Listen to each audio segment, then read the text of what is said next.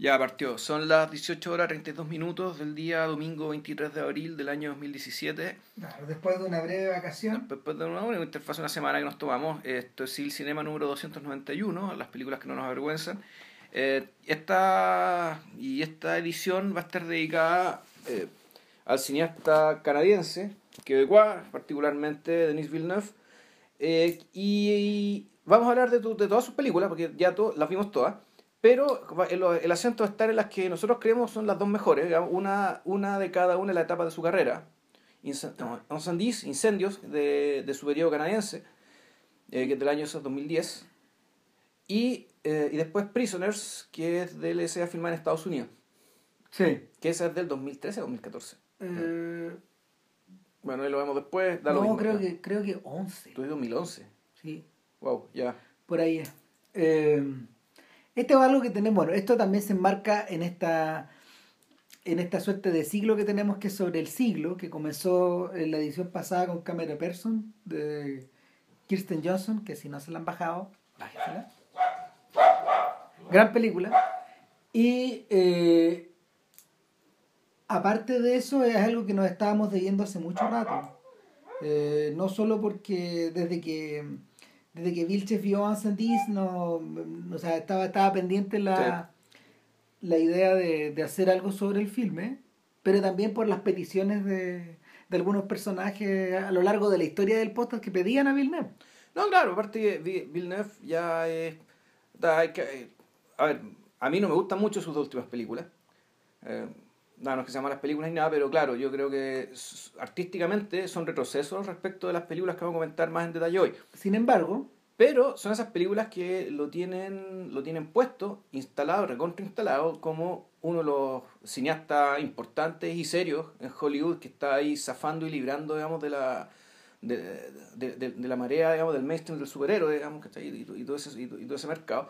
Uh -huh. Y que está, y cómo estará bien considerado que está haciendo el, el, una especie, es una secuela más que un remake, ¿no? De Blade Runner. Eh, sí, es una secuela. Es una secuela. Es como un, en el fondo, en el fondo con, con Villeneuve lo que ocurrió fue que, a ver, es raro el estatus de los canadienses. Yo mm. creo que en la historia del podcast nunca habíamos hablado de un, de un cineasta canadiense.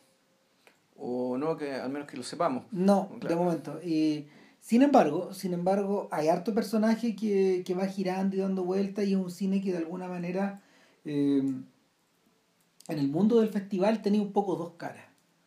Uno, eh, uno la cara de eh, bueno la cara de David Cronenberg claro. y los y, y, de los cineastas y de los y de los cineastas eh, comerciales que se han dedicado al, al mundo anglo y ahí incluso no sé pues caben dentro de estos canadienses que son más gringos que canadienses como Ivan Reitman yeah. Reitman tiene una película en Canadá que creo que es una película de monstruos, ponte tú, pero yeah. lo, a principios de los 70. Pero claro, pues el... No, no claro, pero de hecho, y, y creo que John Candy, Dan Aykroyd, digamos, dentro de los no, cómicos, eh, ahí, ahí, está lleno de canadienses. Efectivamente. Ah, o sea, hay, hay, hay... Adam Sandler es canadiense también. Sí, claro, no, no, no, Sandler. Adam Sandler es canadiense, se... Eh, ¿O no? No, no, no, el que, el que es canadiense... Jim Carrey. El, el que es canadiense, no, y el... Austin Powers, él es canadiense. Ah, Mike Myers, ya. Yeah. Mike Myers. Y un montón de otros, un montón de otros personajes. Pero el, el rollo acá es que está ese mundo, pero también está el mundo de los franco-canadienses. Claro. Y ese mundo, ese mundo por lo general... Eh, bueno, y está Guy Madden. Sí. Ese es, es otro que, bicho, es, digamos. Que, que es un género en sí claro. mismo.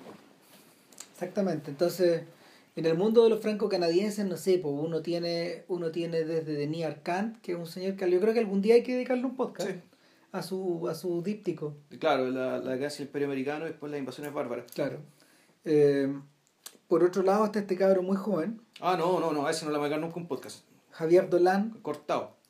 ¿Lo tenéis no, cortado? Cortado, cortado. ¿Qué viste que lo cortaste, man? Yo vi Je tue ma mère, insoportable. Y, y otra que está en Netflix, fíjate. Eh, una que está en Netflix, que no me acuerdo, que tampoco la aguanté. No, no lo aguanto. No, lo aguanto. Ya, ya, Simplemente no lo aguanto, así que no. Bueno, yo, para For the Record, yo todavía no he visto nada. Ahora, lo interesante es que eh, Javier Dolan, a ver. Javier Dolan eh, es un personaje bien curioso porque él tiene relación con los dos mundos. y eventualmente eh, es inevitable que haga el crossover hacia el mundo americano, pero lo está demorando porque él sabe que su mayor audiencia eh, es el mundo de, de- el mundo independiente, el Mm. mundo del cine festival, el mundo de Europa. De hecho, uno de los uno de los nuevos favoritos de Cannes y, y It's Only the End of the World, que en realidad es una película que, que, que está hablada en francés y que es su primera producción francesa Sí, con actores franceses. con actores Sí. franceses, eh, te da una idea de hacia dónde se quiere dirigir en el fondo el personaje. Eh, parece, pareciera ser, pareciera ser que en esta película este gallo dentro de su dentro de se llama de su de sus niveles de, de los niveles de histeria con los que dirige quisiera dirigirse hacia otro lado porque eh, eh, a pesar de que la película es, es- tremendamente pre- a ver, presiona tremendamente a la audiencia da la impresión de que da la impresión de que esto, esto- esto es una suerte como de quiebre. Así que habrá, habrá que verla yo no la he visto todavía eh, habrá que verla si, si lo cortamos o no lo cortamos a futuro. Eh, en, la, en la etapa que viene. Pobre bicho. No, hay Bueno, pero bueno pero pero aparte de Dolan aparte de Dolan eh, está Villeneuve. Y Villeneuve en Hay realidad unos cuantos más que no Sí, conocemos. claro pero... que sí, pero, pero Villeneuve para estos efectos era la gran figura de, más que, este, más que, más que Dolan, es la gran figura del cine franco-canadiense en el siglo, en lo que va, lo del que va de siglo. este siglo. Claro. Eh, ahora, ¿por qué? Eh, yo creo que la, yo creo que la reputación está obviamente asentada, la, la reputación franco-canadiense está asentada como en dos películas. Una es Polytechnique y, y la otra es, y la otra definitivamente es Ascendis. Sin embargo, eh, la anterior, el segundo largometraje, nosotros no vimos el primero, de hecho, eh, pero, pero eso es de los 90. El segundo largometraje, que es Maelstrom, de, de Villeneuve, también, igual que las dos, igual que las dos posteriores, fue una película que obtuvo el Oscar de la Academia Canadiense, el equivalente del Oscar. Esas tres películas fueron premiadas. Lo, lo interesante es que las tres películas son muy distintas entre sí. No, sí, en realidad no se parecen en nada. En nada.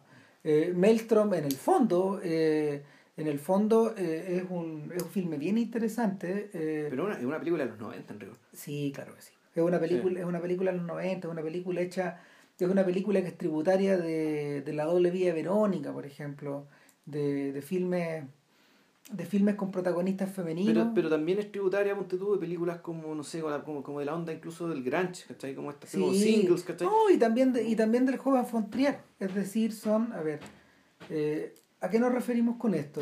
Eh, es, una, es una película eh, que narra algo muy trágico, narra una- un acontecimiento muy trágico, pero enfocado desde una narración en tercera persona y desde una puesta en escena que, eh, que permanentemente juega con el absurdo y el humor negro. Claro, y, y además con el pie forzado de que aquí estamos tratando ya. Este es el subgénero del adulto joven, ¿cachai? Porque en algún momento los adultos jóvenes fueron muy importantes, ¿cachai? Y ahora los adultos jóvenes no son importantes. Entonces, O- es, la, es la gente de la generación X la que es- fue exa- importante. Exacto, ¿cachai? Y ahora los adultos jóvenes o no son importantes o no son o no se les toma muy en serio en realidad, ¿cachai? Son medios marginales en esta. eh, ¿Cómo se llama? O no, están, ¿cachai? Pero son Sí. objeto como de otro tipo de película, ¿cachai?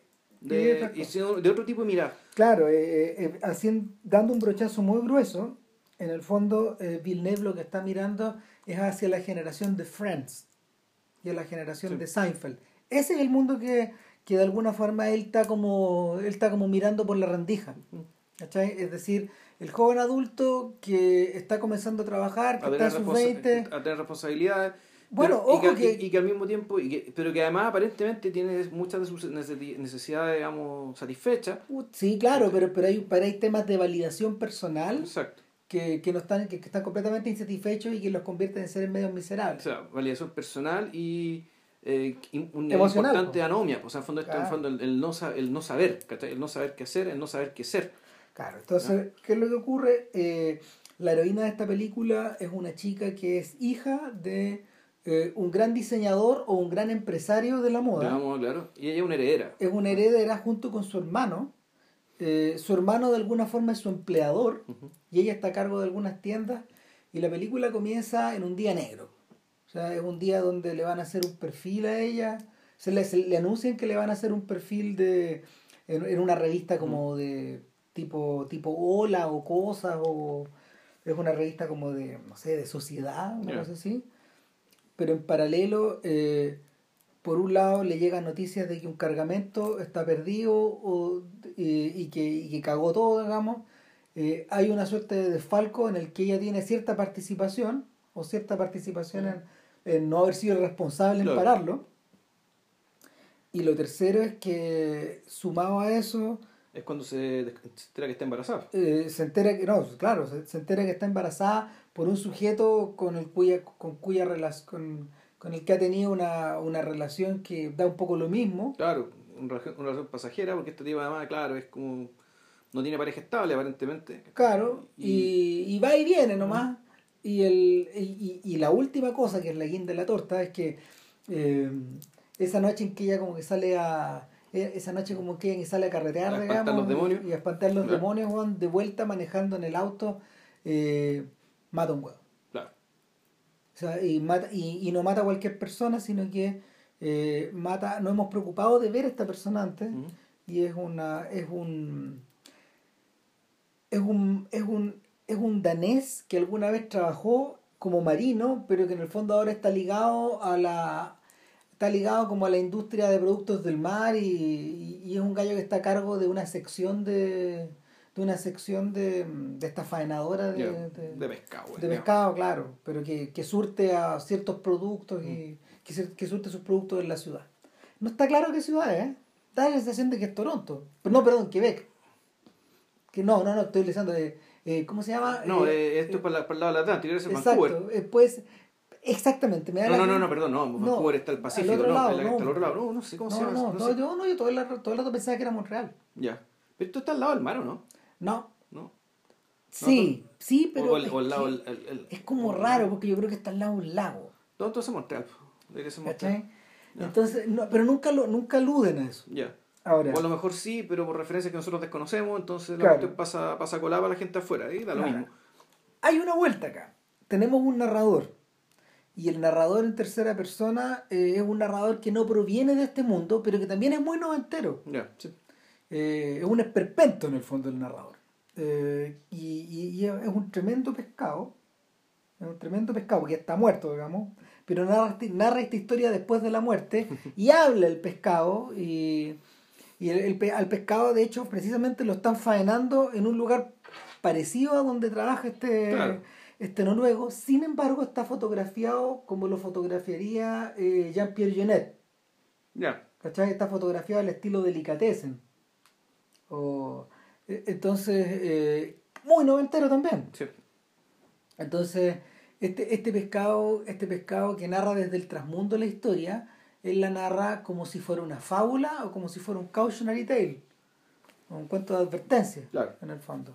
Te puede, no te vaya a pasar lo que le está Le pasando a esta cristiana. a esta pobre cristiana. Entonces, eh, en esa, en esa, en esa mezcla, en esa, en esa suerte como de, en esa suerte de encuentro de estas dos narrativas, pasa una tercera cosa, y es que Villeneuve constantemente, Villeneuve y su, su guionista, constantemente están girando la narración, la van torciendo hacia instancias donde hacia instancias donde tú te, te vas desorientando, pero son unas pequeñas desorientaciones. Por ejemplo, que, que van uniendo hilos por detrás, como si todo estuviera conectado. Eh, un, un breve ejemplo, eh, la chica y su amiga van a comer a un restaurante de productos marinos. Entonces la chica, que mientras la amiga le cuenta lo mal que es la, la protagonista, mi- mientras la protagonista le cuenta lo mal que se siente a su amiga, claro, la amiga le va, la amiga le va diciendo, oye, pero este, este pulpo está malo, este pulpo está, está asqueroso, no lo podemos comer, digamos. Y, y, y protestan y vamos al fondo de la cocina y la protesta eh, llega hasta el fondo y el tipo de la cocina dice, no, esto no puede ser, y va a reclamar a la faenadora de pescado y nos damos cuenta de que el tipo que seleccionaba el pulpo era precisamente el danés que ella mató y que, y que, y que el tipo eh, en, el estupor alcanzó a llegar a su casa porque estaba bastante cerca y se murió sentado en la mesa. Entonces, claro, por la ausencia de este danés, puta, se está causando toda esta otra línea de prejuicios. Entonces, eh, la observación llega a ser, la observación llega a ser cómica en la medida de que, en la medida de que el mal también lo alcanza por el lado del placer, po. O sea, por el lado del placer y del esparcimiento. po, El esparcimiento noventero Sí, claro. de esta gente independiente que vive sola. Sí, claro. Entonces, eh, esta, esta suerte, esta, esta, esta cocina de casualidades llega a su punto culminante cuando el hijo de este sujeto, que a su vez es un buzo táctico, que, que lo en una secuencia muy breve Villeneuve lo muestra eh, operando en el fondo de una presa, revisando en el fondo, revisando el estatus del, del concreto, Claro. finalmente. Eh, en esta pega súper especializada le comunican que su papá falleció y es un gallo que no tiene mucha cercanía con su viejo, hace mucho tiempo que no lo veía y en el fondo el viejo es como un cacho. Claro. Y llega a la ciudad y cuando el tipo está eh, yendo al cinerario, eh, se cruza con esta chica que en un instante como de, de culpa suprema, después de haber tratado de... después de haber intentado distintas formas de, de conjurarla, ella está yendo también a la ceremonia de este gallo. Claro. Ah, voy a estornudar. Oh, perdón, oh, diablos. Bueno, el punto es que esta es, la, esta, es, esta es la última de las coincidencias posibles. Porque de alguna forma eh, eh, él, él- él siente que le- él, él siente que necesita la ayuda de ella, ella se siente, ella se siente atraída a él eh, y, y finalmente concretan una historia de amor nueva en torno a haber muerto al viejo. Claro, que, se- que da una casualidad. Y, pero también a partir de, claro, puta, fondo del aburrimiento y del vacío, porque todo está un- es, es raro, en el fondo es el, es- son estas fábulas en que tú decías, aquí se produce algo bueno a partir de un origen noble. ¿cachai? El origen noble aquí es una negligencia, ¿cachai? Que- de, en que ella mata a una persona. Ujú.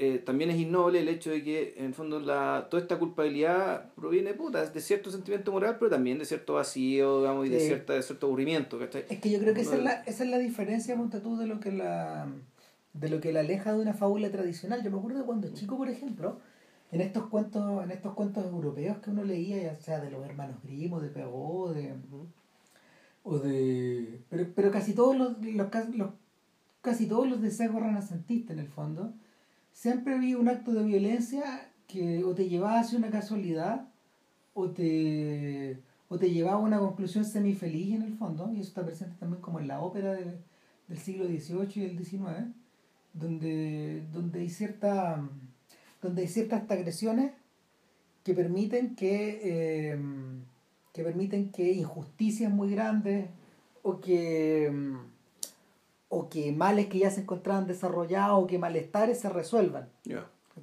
Muchas veces son por la violencia. O sea no, no- sin ir más lejos eh, está el instante el instante en que en el fondo el cazador troza al lobo en el cuento de la caperucita eh, revela que en el interior del lobo están viva está viva la abuela digamos ponte tú ¿cachai? o cosas de ese tipo o más atrás, cuando yo cuando uno se devuelve al origen de esto, a, a esta historia de que en el fondo, eh, si bien Odiseo se reúne con Telémaco en la Odisea, Telégono, su otro hijo, se lo echa. Ya. En un momento posterior que no aparece en el libro, digamos, pero, pero que está como ligado al mito. Entonces, su otro hijo, un hijo, un hijo encuentra al padre, el otro dispone del padre. Entonces, eh, siento que en ese sentido la fábula es súper europea. Es súper europea. Esta sensación como de la. Esta sensación como de la exaltación de, de, del mal convertido en bien, pero al mismo tiempo vía el absurdo. Eh, en esa medida, de las tres, de los tres colores de Kiesowski, el que más tiene que relación con eso, yo me acuerdo que era blanco. Blanco jugaba con esa, con esa idea. En la medida de que la otra, de que Azul, por ejemplo, tomando en cuenta que también son historias de tres mujeres, Ujú. eh, Azul, Azul, por ejemplo, jugaba con la idea de. ojo, ah, Blanco, el Blanco en realidad es la historia del hombre. Es la historia de- la historia del hombre y en el fondo hace toda una... eh, porque es la historia de la igualdad, es como él es rechazado por la mujer y después él, es la, la cosa se invierte. Y él trabaja para que la cosa se invierta. Entonces, en realidad, el, el protagonista es, es él, es la historia de él. en, en- en ese caso en particular. Claro. Sin embargo, en, en, en, en azul, por ejemplo, eh, lo que tú tenías era en el, el tema de la... mm, Era fraternidad, ¿cierto? Sí. No, en libertad, igualdad, Libertad, liber- era libertad. Claro, libertad, por eso el tema de la viudez, que está ahí, era, Claro. la, la libertad se traduce en de, de, de viudez y duelo. Claro. Y en fraternidad, bueno, mi, mi, mi, lo, que sí me, lo que me sigue cruzando la- en la cabeza en términos de rojo es el tema de la justicia, finalmente. Pero, pero el... Ninguna de esas, por ejemplo, me parecía un cuento moral. Ya. Habría que volver a verlas, Juan, o sea, sobre todo en el contexto del final de Europa, pues, de esta Europa moderna, de la que ellos hablaban. Pero, pero nada, pues esta historia está un poco desembarazada de esto, aunque es tributaria del otro. Eh, a ver, gran película no es, mala tampoco. Eh, uno la pasa bien, yo la pasé bien viendo la weá. Me sorprendió, pero me sorprendió como me sorprenden estas cosas viejas de los 90 Ya. que uno vuelve a ver. ¿Cachai? Me sorprendió en realidad por lo singular más que por lo chora, que es justo lo que no me pasa con Polytechnique. Es mejor película. Está realizada ocho años después. Sí. Es mejor película.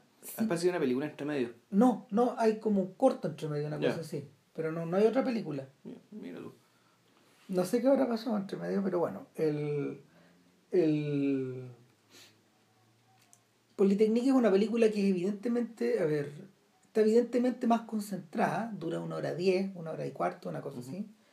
Eh, es un filme que le debe. Tal, tal vez la, la principal debilidad es que es una película que, si bien está basada eh, en una matanza ocurrida en una universidad a finales de los 80 en Montreal. L'École Le, L'École Institut Polytechnique, eh, Sí. ¿cómo se llama Polytechnique? Sí, sí, era, era, un, era un estudio, en el, era, era, un, era una suerte de... Universidad Técnica, Era de una universidad técnica, claro, centrada en, en estudios de ingeniería. Si bien está basada como en este, en este episodio de una violencia increíble, eh, lo, lo, lo que es inevitable es relacionarla con películas como Fahrenheit, con, perdón, como, como, como Bowling for Columbine, Columbine, claro, y o Elephant principalmente. Elephant, que, son, Principalmente. que, las prece- que la precedieron. Exacto. Entonces, to- y, y que, y que y cuyo, y cuyo recuerdo para el momento en que Polytechnique se estrena es bastante reciente. Sí. Eh, Bowling for Columbine debe ser del año 2000, 2002, 2002 2003, si no 2000 recuerdo. 2003, yo creo, poqui- o 2004 tal vez. Eh, y, em, y el.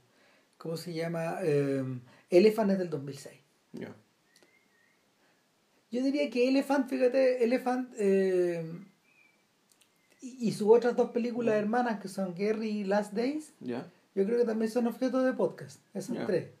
Pero para el momento que corresponda, pero, pero el, el rollo acá es que eh, a Polytechnique le pesa, le, pesa el, pes- le pesa ese pasado, sin embargo no es una película que esté filmada de la misma manera. No. Eh, ¿Cuál es la diferencia? O sea, no, eh, en términos de recursos, no. Es una película en blanco y negro, además. sí. Aunque claro, eso tiene una explicación más que estética, una explicación moral. Era que no, Sí, claro. no querían que se sangre, que se el color rojo de la sangre. No, claro, una- eh, eh, tiene que ver con tiene que ver con este letrero que está al principio de la película, que en el fondo es eh, en atención a- al respeto por las familias, los nombres de todos los personajes de esta película son de fantasía. Ya. Eso dice. Entonces, claro, no, no, no, no hay, no hay, no hay cabida para jugar con el memoria de esta tragedia, en el fondo. Eh, el otro detalle que tú me contaste y que después estuve leyendo por ahí es que el, el- la, razón de por qué- de- la razón por la que existe Polytechnique tiene que ver con, la, con el interés de la actriz principal de la Claro. película, que representa una de las víctimas. Una de las sobrevivientes, Claro. en rigor. Claro, y ella es la que está un poco enamorada de llevar a la pantalla esta historia, etcétera. Y, y en cierta medida, a ver, si bien no es una narración coral, es una narración de postas, donde los protagonistas van cambiando y a veces retornamos a ellos, pero en el fondo son tres. Son, son tres, exacto. Eh, Una es esta, esta, esta, esta mujer sobreviviente, Claro. otro es el asesino, y un tercero es un estudiante, un compañero de estas mujeres, que, eh, que trata de, de moverse y desenvolverse lo mejor posible, digamos, en medio del, de, de, la locura que se, que se desata, digamos, dentro del Politécnico. Claro, en el fondo él, él, es la audiencia, él, él es el mediador de este. A través de él, de alguna forma, eh, podemos entrar como al área chica de la historia. Pero la, el, corazón de la, el corazón de la historia está dividido en dos. Entre lo que hace este chico que está al principio de la película redactando una carta, eh, preparando su arma claro. o su mochila o su, su fala, etc. Y, y, en esta carta, él, en esta carta él habla de una manera muy alterada acerca del feminismo, claro. de la preponderancia de la mujer dentro de esta cultura, etcétera, que es algo que él no puede soportar, que es algo que él está dispuesto a erradicar, etcétera, eh, por la violencia si es necesario. Eh, y por otro lado está la presencia de esta chica que está intentando justo lo contrario. La vemos en la mañana de eh, en la mañana en que está en que está yendo a postular a una suerte de práctica que puede transformarse en un trabajo. Yeah. Y, y la práctica no es muy agradable, ella también se siente un poco violentada ahí porque, porque de alguna forma te queda claro que la cultura de trabajo del lugar es y va a ser predominantemente masculina. Y, y, y es porque también ella misma ha elegido una, una profesión donde, donde eh, el porcentaje de mujeres es medio bajo, que, que, que, es bastante bajo que en relación al de los hombres, que es aeronáutica. Yeah. Entonces, eh, no, pues, hay, lo que pasa es, bueno, hay todo un tema eso respecto de la de la segregación, ya sea por autoselección, ya sea por estereotipo, claro. entonces de acercar a las mujeres en lo que se llama la STEM. Es el nombre, es la sigla para referirse a la que eso es Science, Technology, Engineering and, math, math, and maths, Mathematics.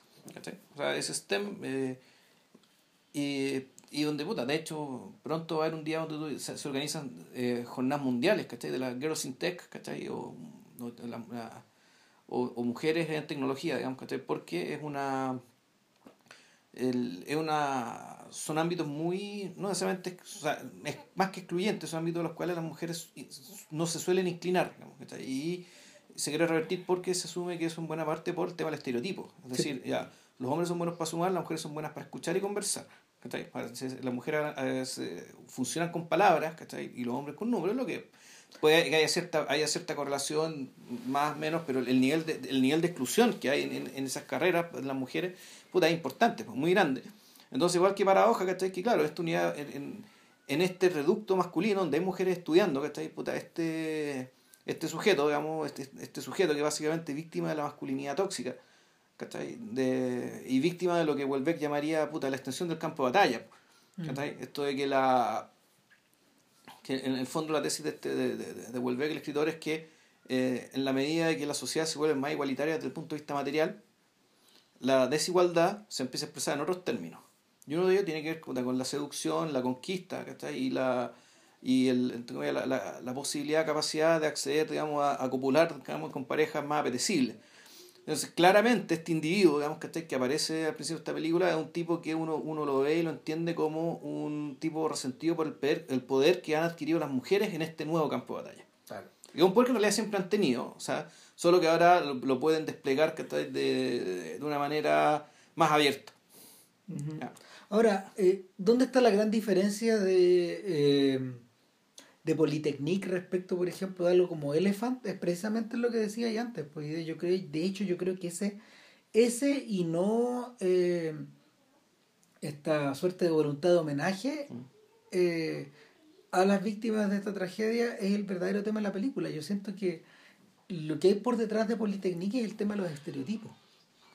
¿Por qué? Porque cada, cada uno de ellos, uh -huh. cada uno de estos tres protagonistas representa un estereotipo pero es un estereotipo mentiroso o defraudado en la historia. O sea, yo no sé si representa un estereotipo, en realidad lo que pasa es que tú a la hora de escoger estas tres miradas en particular, ¿cachai? Eh, y esas y no otras, ¿cachai? Eso implica una reducción, ¿cachai? Una reducción y una y la atribución, ya sea implícita o explícita, ¿cachai? Claro, de atributos, sí, que es lo que termina, entre comillas, generando un estereotipo, digamos. Yo creo que la, yo creo que la clave ahí para entrar es precisamente no son los personajes extremos, no es el chico y la chica, sino que es el amigo. Ya. Yeah. En el fondo, porque él, de hecho, él es el que más, eh, él es el que evidencia de manera más visible eh, el, la tragedia del estereotipo.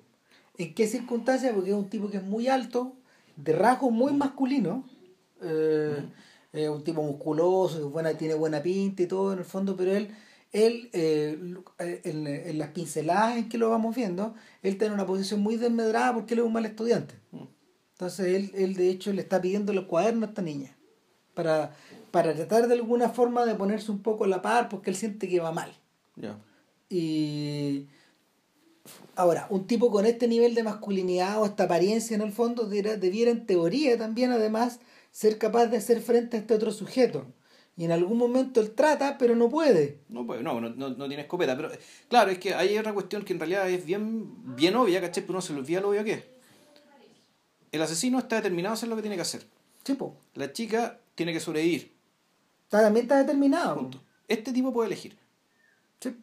Es el único personaje de los tres que tiene, que tiene la posibilidad de hacer algo. De decir, hago A o hago B. Y eso, claro, le termina pasando la cuenta también.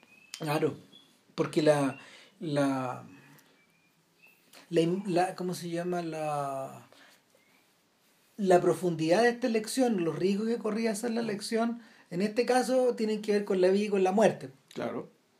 Y, y nos sale bien librado de la experiencia. O sea, bueno, si, no la han visto, paren acá, veanla después, eh, pero párenla, paren el podcast, vean la película ya, si ya la fueron a, la fueron a ver y ya volvieron. A ver, eh, no, lo que le pasa... recordar que él, él termina suicidándose. Cuando, cuando pasa todo, el, cuando termina el episodio, cuando algunos sobreviven, mueren, son como 10, 10, 10 o 15 alumnas que mueren porque este, el, asesino lo que hace es que entra a una sala, echa a todos los hombres para afuera y deja a las mujeres y les hace un discursito y hace y, y, y corre y les, les corre. Es ejecución. Es una ejecución, las ejecuta. una de ellas quedaría y es la que termina sobreviviendo. Después más otras cuantas en el pasillo eh, y claro, este sujeto trata de hacer algo, eh, trata, pero no trata con mucha convicción, no tiene muchas herramientas para hacerlo, y qué sé yo, pero el tipo cuando termina todo, pasa todo. Eh, en el fondo, esta libertad que él tuvo, él siente que la desaprovechó, digamos, y eso hace que termine suicidándose. Claro, en el fondo. Él, vendría a ser una víctima más también, por decirlo así. la película también yo creo que se, se carga esto, digamos que no todas las víctimas murieron ahí. No, porque hay más víctimas, y, hay más, y siempre hay más. El mensaje el, mensaje implícito de la película es que no es que la no es que la película o el suceso lo, lo haya drenado de su mm. masculinidad, aunque algo de eso hay, pero también lo drenó de su capacidad de elegir para después. Mm. Y él queda determinado a su vez, tal como mm. los otros, pero la determinación de él es a morir nomás. Es a la muerte. O sea, eh, claro, de hecho, algo murió con él, la parte que más le importaba a sí mismo murió, ¿sabes? Murió, murió, murió, en, Politécnico, digamos, y bueno, y, ahí acaba todo.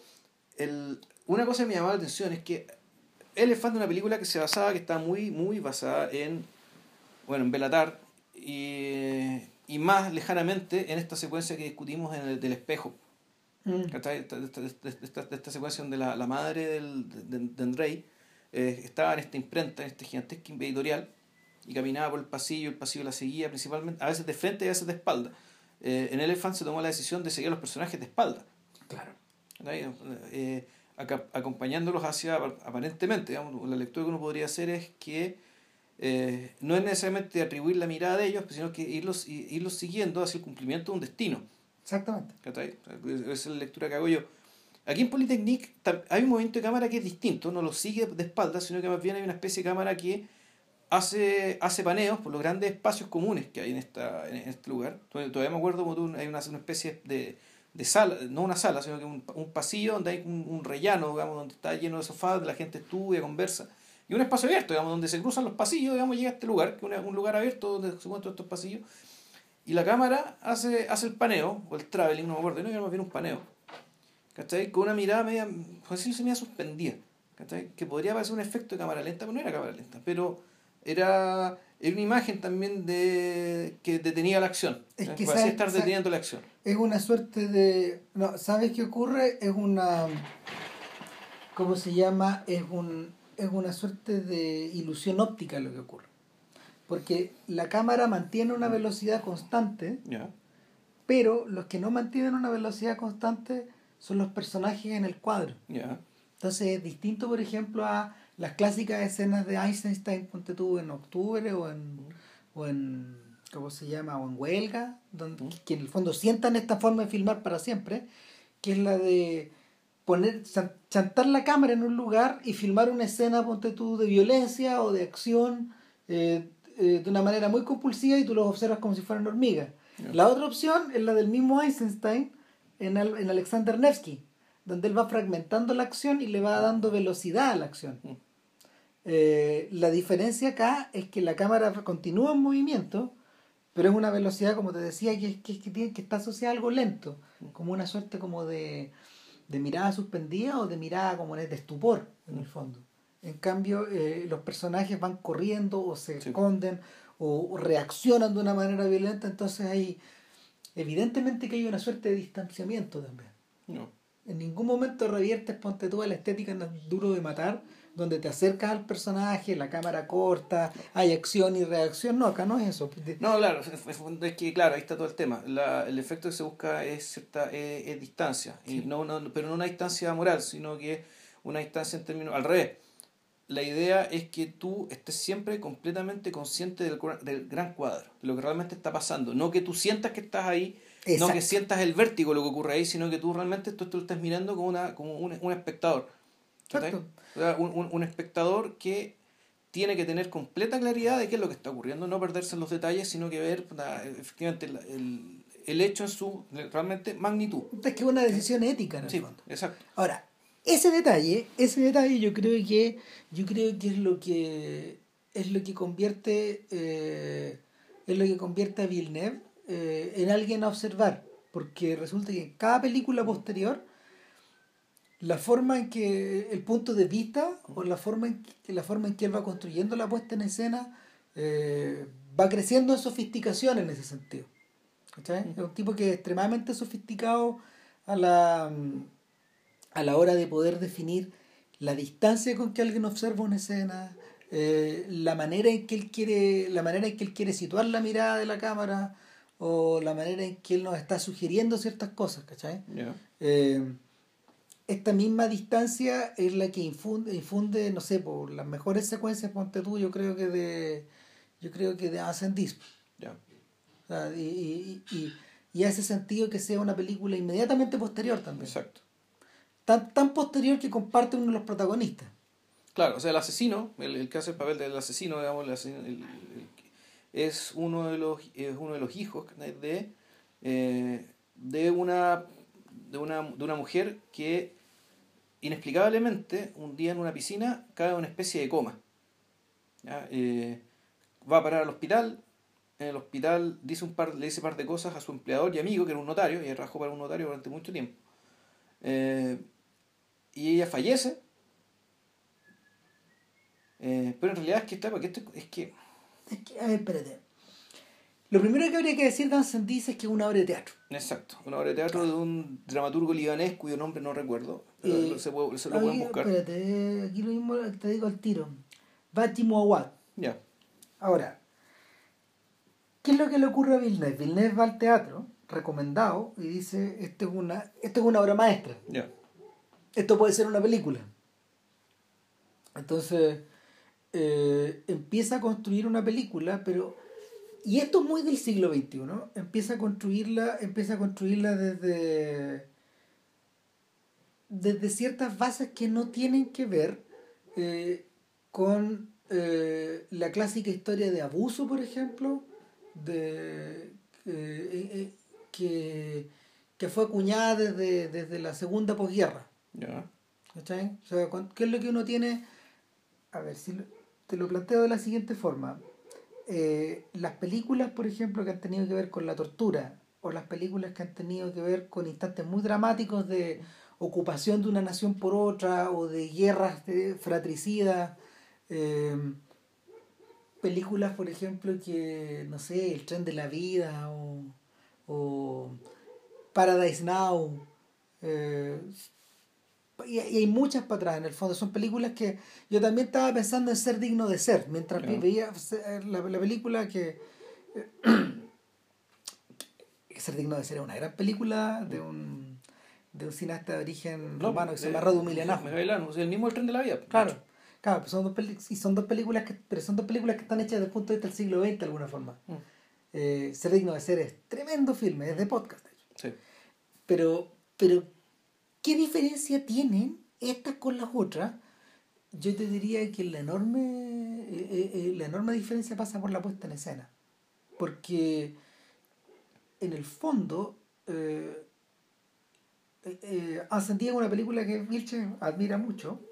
A mí me gusta harto, no, no sé si me gusta tanto, pero lo que sí le reconozco es que desde el punto de vista estructural es extraordinaria. O sea, partiendo de la base además que además la película te engaña, porque tú cuando lo estáis viendo, tú decís, ah, no, esto está sacado de una novela. Es que es como una novela. Es, es una novela, ¿cachai? Pero claro, pero ahí la, la maestría está aquí como una obra de teatro, que la convertiste en esto. Ese esto no tiene por dónde ser obra de teatro, ¿cachai? Mira, ¿sabéis qué me pasa? Es como a propósito de la referencia a Huelbeco, por, por ejemplo, podríamos hablar de Manuel Carrer, o de Sebal, o de Bolaño. Lo que ocurre con estos gallos, es que muchos de ellos son hijos de directos de Kafka y son hijos directos de Borges, casi todos. Eh, el- esta gente, esta gente eh, ha renovado, ha renovado la forma narrativa enfrentándola de distintas maneras. Y lo que tú tenés, bueno, también lo que tú tienes eh, cuando, cuando te lees los libros, eh, lo que tú ves es una, es una na- es una es una historia que puede correr como novela, pero también es como una estructura que se va desplegando frente a ti. Entonces, la, una de las cosas fascinantes de Anson es la manera en que la estructura se va desplegando. Exacto. Eh, el gran marco el, el gran marco es una serie de episodios que van tan ligados unos con otros pero que están separados por unos títulos en rojo impresos en rojo son como 10 títulos más o menos los que aparecen en la película y siempre hacen referencia al nombre de una persona o a un lugar Claro, una relación. O sea, de hecho, el primero es los gemelos. claro Los gemelos, que es la historia de los dos hijos, que son dos hijos gemelos de esta mujer que acaba de morir. ¿Cachai? Pero, pero claro, pero además esto tiene. eh, y, y- pero antes de entrar a esta historia, hay, una, hay, un, hay un comienzo bien enigmático, digamos, ¿cachai? Que es de, un, es de un niño que en una especie de escuela que le están rapando el pelo. claro ¿cachai? Unos milicianos con una, una, una metralleta en algún lugar de, lugar de Medio Oriente. Puta, a, un montón de niños le están rapando el pelo y claramente decir estos niños los van a convertir en milicianos. ¿cachai? Los, Ah. van a, los van a convertir en, en fedallines. Ah, o algo así. y, y vemos que uno de ellos tiene en el talón Tres puntos, tres puntos verticales claro. que es como una suerte de marca de nacimiento un tatuaje. Eso uno, o una- un tatuaje. Claro. Y eso, eso es todo lo que uno necesita. Luego viene este título que dice Los gemelos. Ujú. Y da, a mí, para, para, mí, para mi efecto, el nombre incluso de la película es un título más. Es que, eh, que es el truco, ¿cachai? En el fondo, la, eh, ya cuando no queda nada, ya cuando la historia acabó, ahí recién aparece el nombre de la película. Claro. El nombre de la película que vendría a ser como el. Claro, vendría a ser el, sub- el, el subtítulo para lo que viene después. Claro. ¿Qué es lo que viene después? Pues no lo No sabemos, ¿cachai? saber. Pero, pero en realidad todo gira en torno, toda esta historia gira en torno a una señora llamada Nahual Marwan. Claro. Claro. Y Nahual Marwan es una persona muy especial, pues, es la persona que fallece, eh, es la persona que queda vegetal y que luego fallece y que le deja una misión muy difícil a sus hijos en el fondo. Uno tiene que encontrar al padre de ambos Claro. y otro tiene que encontrar al hermano de ambos. Claro. Ahora, el problema es que eh, ellos dicen, bueno, pero mi papá es tal persona, X, yo sé quién es, y está separado hace mucho tiempo, ¿por qué lo ir a buscar? Si claro. él sabe que ya se murió. Y hay una vuelta pues, el- el- eh, aparte de estos gemelos, el tercer personaje, que en el fondo está como ligado a Nahual Marwan, es su jefe, un notario Claro. Para el que ella trabajó la porrada de años, 20 años, Exacto. ponte tú, no sé, 18. Entonces este es un señor que la quería mucho. Es eh, de la familia. Claro, y que él les decía, ok, todo lo que ustedes quieran, pero esto tiene que cumplirse, porque esta es una obligación que está contraída Claro, y, esto es sagrado. y esto es sagrado. Mm. Para los notarios esto Es sagrado. sí. es sagrado. Entonces, eh, desde ese punto de vista, la historia queda cargada con la necesidad de resolver este problema. Y en un, Claro, y donde se, se, se produce ahí... eh, una división entre los gemelos. un- un- un- la, la, la, la- muchacha, pues son, son un hombre y una mujer, la muchacha es claramente más, más inteligente, más sensible y es más cercana a su madre, por lo tanto está... Y, y a- y la medida que es más, más sensible e intuitiva, yo creo que hay una cuestión de intuición también, que ella ella realmente intuye, digamos, ¿cachai? que a su madre no la conoce y que hay algo, hay algo ahí. hay algo grande, grave es importante ahí. O sea, de hecho ella es la que reacciona, ella es la que reacciona de manera más violenta y emocional ante el tema y le enrostra en cara a la cobardía de su hermano. Más que el hermano es cobardía, ¿sabes qué? Es que... ¿Dejación, decís Es dejación producto de que él a su madre no la entiende, nunca la entendió. Cuando, habla, cuando él se refiere a, a su madre, ¿cachai? Eh, se hablaba como una especie, no sé si es una especie marciano o una especie de cacho, un personaje al, al cual no comprendía y el que en el fondo no se siente particularmente deudor. Porque bueno, es que además hay otro tema, él es un personaje que eh, ti- tiene algún tipo de trabajo manual, que no sé muy bien qué es. ¿cachai? Ah. Puede ser una especie de electricista, ¿cachai? en cambio ella, eh, ella pinta ya para ser una matemática importante. Claro, nuevamente el tema de las matemáticas. Claro, no entre las matemáticas siendo mujer.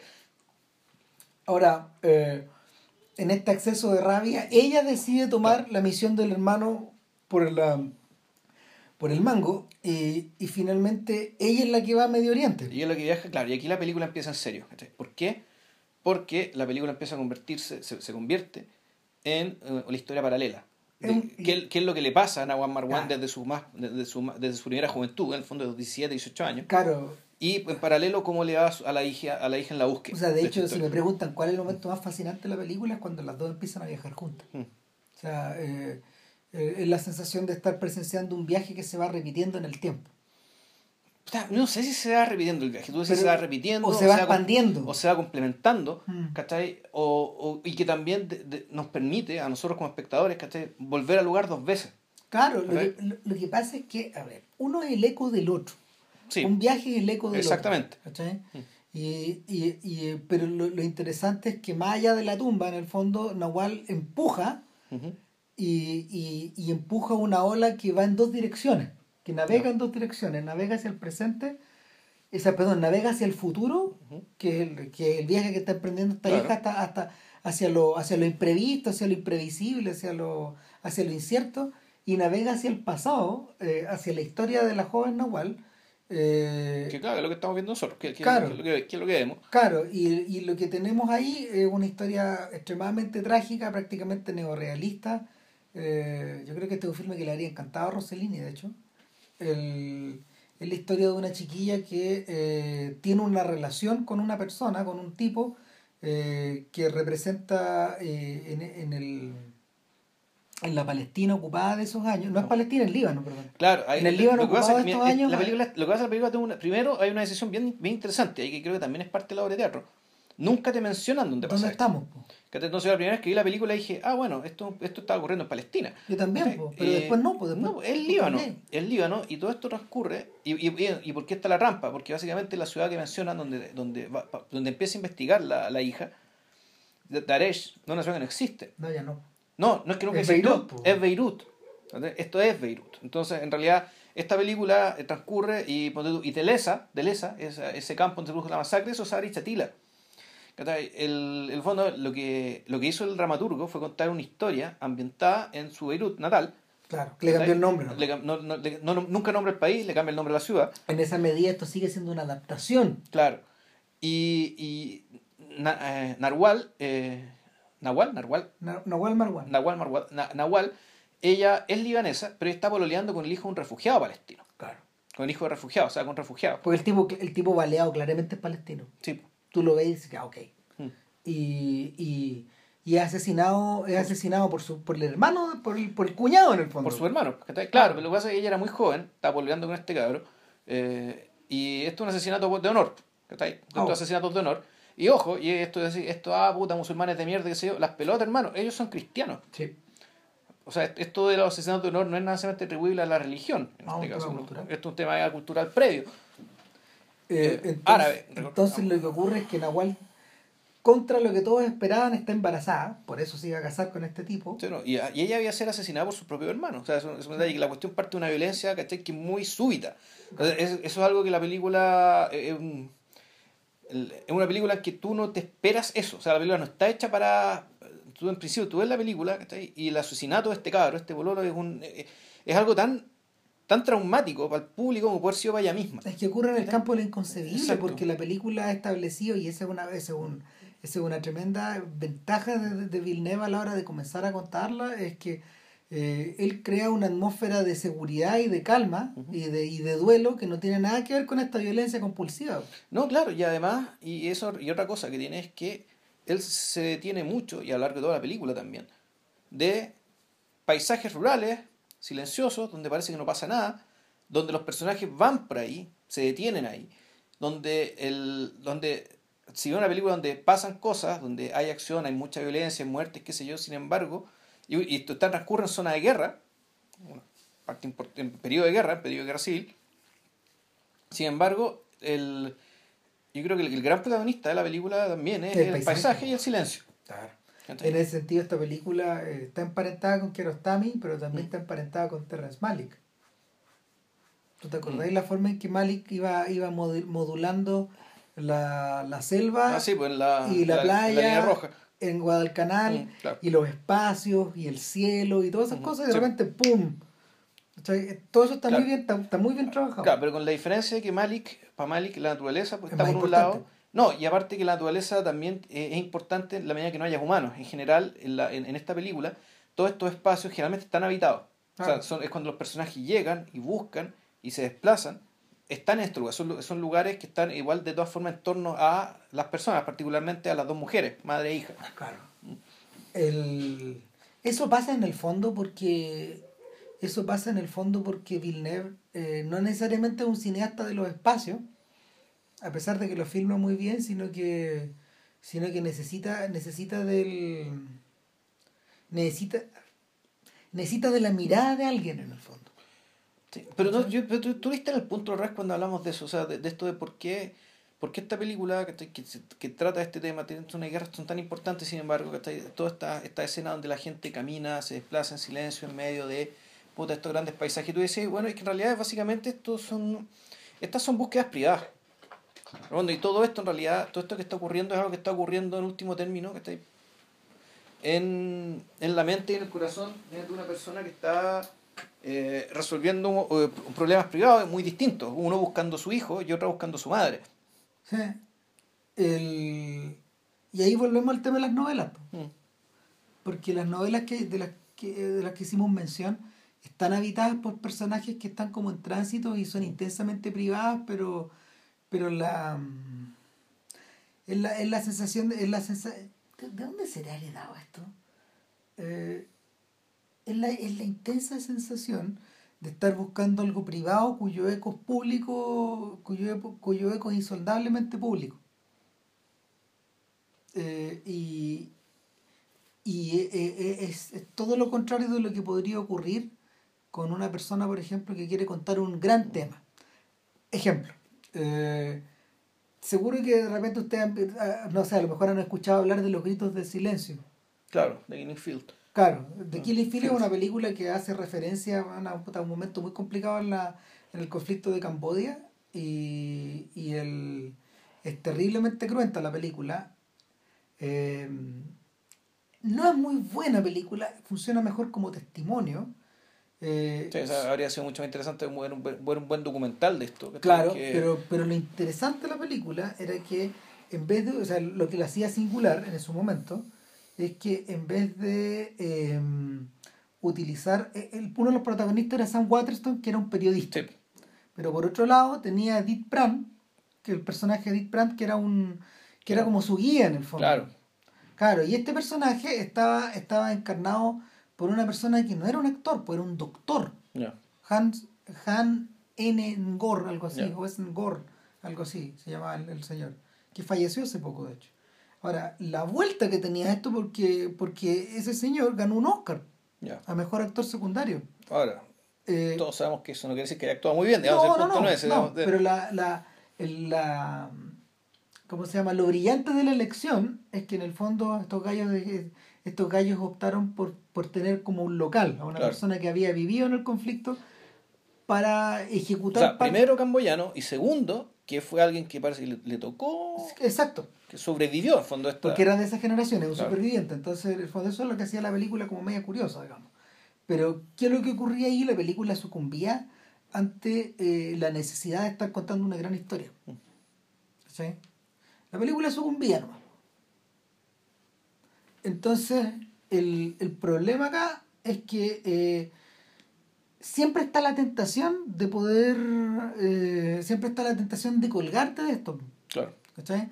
Eh, conversando esta semana con Nani Moretti, a propósito de este tema, yo le pregunté en algún, porque tuve la oportunidad de hablar con Moretti antes de que se fuera a al Bafisi, ¿no? Claro, donde se enfrentó con los piqueteros, pues, bueno, llega, bueno, y debe haber sido una situación que le ha causado mucha curiosidad, porque estaban los piqueteros del INCA, del, Instituto Nacional de Cine Argentino, eh, protestando por el cierre del INCA y esta suspensión del director, etcétera. Entonces, eh, yo le pregunté en algún momento de la entrevista por, por, por Europa, finalmente, porque en el fondo era eh, tener, tenerlo delante y no preguntarle por, por, un tema político que a él le importa, digamos, era, era, era como ilógico. Entonces él me dice, bueno, él se extiende un poco, pero yo le pregunté, bueno, ¿es posible que algo de esto se cuele hacia su cine en algún momento? Y él me dijo, mira, suelo desconfiar de los temas importantes, importantes con él, entre comillas. Eh, no necesariamente un tema importante puede ser una buena película, y lo peor de todo es que existe mucha gente que en el fondo anda detrás de estos temas importantes para convertirlos en películas en circunstancias de que no de que lo que lo que al final se le hace es un diservicio a la causa claro. ya. Eh, y a, lo que ellos piensan incluso. Entonces eh, hay que tener cuidado en elegir esta en elegir estas vueltas. Y yo creo que en ese sentido Villeneuve acierta medio a medio sobre cómo acercarse pero es que en realidad yo creo que Villeneuve no está particularmente interesado en el, conflicto. ¿Cachai? O sea, es decir, la, la, obra de teatro en que se basa se trata del conflicto, naturalmente. ¿Cachai? Eh, Villeneuve no, no, está particularmente interesado en decir, bueno, en esta guerra civil, digamos, ¿cachai? ¿Quién tiene razón? ¿Los musulmanes o los cristianos?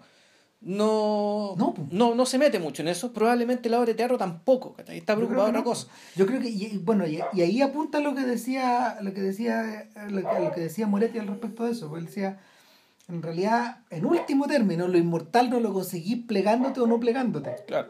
O sea, al fondo es la, porque el, el fondo un ejercicio de, de, de flojera, La, la, flojera que, de, y qué bueno ser, Woody Allen, ponte tu Woody Allen, un weón flojo, es un weón que le gusta colgarse de los grandes mitos, las grandes ideas, las grandes palabras, las grandes discusiones, pero la capacidad de traducir eso en historias interesantes o en historias que tengan una vuelta, yo, yo como lo tengo cortado, digamos, ¿cachai? Yo no sé cómo estar ahora, pero... No, o sea, las buenas películas de Woody Allen en los últimos años precisamente son las que no prescinden de eso. Ya. Las que se preocupan cuando los las que se preocupan de, la, de las querellas de los propios personajes y no de la hueá no de la exterior. En el fondo esto eh, tú debes ser, eh, sostenerte en las grandes palabras, las grandes ideas o los grandes acontecimientos, ¿cachai? Para que, a ver si sale una gran película, ¿cachai? Y claramente, digamos, ya eso no sabemos que no es así y Nani Moretti, digamos, puta, no, no, vino a decir lo mismo. Claro, o sea, y, y, es curioso viniendo de una persona, de hecho, que lo que ha hecho en sus últimos cuatro o cinco largometrajes es precisamente sumergirse en instituciones, en hablar de la familia, en hablar de la iglesia, de, la iglesia del papado en realidad en particular, o de la presidencia italiana, o de la institución maternal. O sea, es, el, es todo el rato, es todo el rato lo que hace referencia a lo que está flotando encima, pero lo que hay abajo es otra cosa. lo que pasa, siempre está preocupación en el fondo por los seres humanos que están ahí. Sí. Si eso, si ese, es todo el cuento, digamos, el, punto es que todas estas instituciones eh, son, son habitadas, utilizadas, traducidas, interpretadas por personas, digamos, yo creo que el interés naturalmente que está ahí, y ahí tiene que estar. Y el, en el caso de Insandis, yo creo yo que el verdadero interés, ahí naturalmente que está en, en, en realidad, está en Nahual Marwan, está en la hija Nahual Marwan, o en realidad está en uno como, como espectador y la capacidad de comprender, dimensionar, en el fondo está en la imaginación de uno como espectador, de eh, ponerse en el lugar de alguien que ha sufrido tanto. Ahí radica su modernidad. y esa, yo creo que la película realmente trata de eso. Y en ese sentido es... Eh, no sé, con que, puta, hay, una, hay, hay otras películas que creo que son comparables con esta, Que en el sentido de que el... Yo la compararía con, yo la compararía con Zodiac yo no sé. Es bueno, pero son películas que plantean, que plantean estos conflictos que en el fondo parecen ser tan muy definidos. ¿Cachai? Porque si yo, si yo te cuento un yo tengo, que, yo tengo que empezar por definir el conflicto y el problema. Claro. La problemática. es lo mismo que pasa cuando yo hablo de Zodiac. Yo te cuento y, y, y, y te cuento la historia y lo que cuento es una, es una crónica policial nomás. Ya. ¿Cachai? Pero por la medida que nos metemos en las películas es otra cosa. Claro, claro. Eh, A eso me refiero. Entonces, eh, tú decís, bueno, debajo, debajo de esto hay otra cosa. Entonces, lo que se va destapando, lo que se va destapando en la medida de que Nahual Marwan, en el fondo, toma una decisión muy radical, que, que primero es, eh, o sea, primero su abuela toma la decisión de alejarla del hijo que acaba de nacer. Claro. Al cual le pone estas tres, estos tres puntos, estos, estos tres puntos, estos tres puntos en el talón. Claro. Entonces, en el fondo, en realidad tenemos dos historias, tenemos tres. Sí, Porque también está la historia es una historia fantasma que está flotando por el del, del- del destino de este chico. del, del hijo del hijo mayor, que él Claro. es el hijo mayor, el hermano de estos cabros. Claro, la segunda decisión que toma Nahual Marwan es virarse de ahí. Mm. Y al virarse va a parar a, va a parar a mm, A Beirut, a Aresh. va a parar a Beirut, al corazón de Beirut y va y, y- en el fondo al corazón de la resistencia va a vivir con un tío que está politizado. Claro, pero, pero un tío, ojo, él es un tío que de, de familia cristiana, Sí. Pero que ellos son, ellos están en favor, eh, son de los pocos que no están tomando partido, digamos, por un oro, sino que están por el partido de la paz, que están diciendo ya esta cuestión tiene que parar. Claro. Ahora, la tercera decisión es que cuando todo se va al carajo, Es efectivamente, cuando los milicos van a tomar, van- cuando los milicos van a, van a cerrar la universidad, la imprenta donde ellos escribían su pasquín, qué sé yo, ella dice ya no tengo nada más que hacer acá, me voy a buscar a mi cabro chico. en vez de refugiarse, Claro. ella parte al corazón de la tormenta. Exacto. ¿Cachai? Eh, Bueno, esa escena es maravillosa, esa escena cuando va al puente donde está toda la gente rascando en la tormenta, queriendo irse cerca, a derecha o cerca de derecha, ella va en el sentido contrario. Sí. Sí. Pero no sé, no, bueno. Mm. Puta, y. Ahora, todo esto que nos van contando va haciendo eco en la historia, en la historia principal, que es la de la hija que va en busca de estas huellas. Claro. El problema es que estas huellas o están borradas, o están calladas, o están acalladas. Exacto. ¿Cachai? Porque hay gente, de- porque de Nahual Marwan no se habla en la vía, Exacto. en la vía donde se supone que vivió. ¿Por qué? No nos dicen por qué. Pero tampoco te están diciendo, bueno, si tú eres hija de Nahual Marguana, aquí no eres bienvenida. Cagaste. O sea, tenéis que ir. Chao. Entonces, el, el, el misterio se acrecienta y, y se vuelve finalmente inmanejable. Porque lo.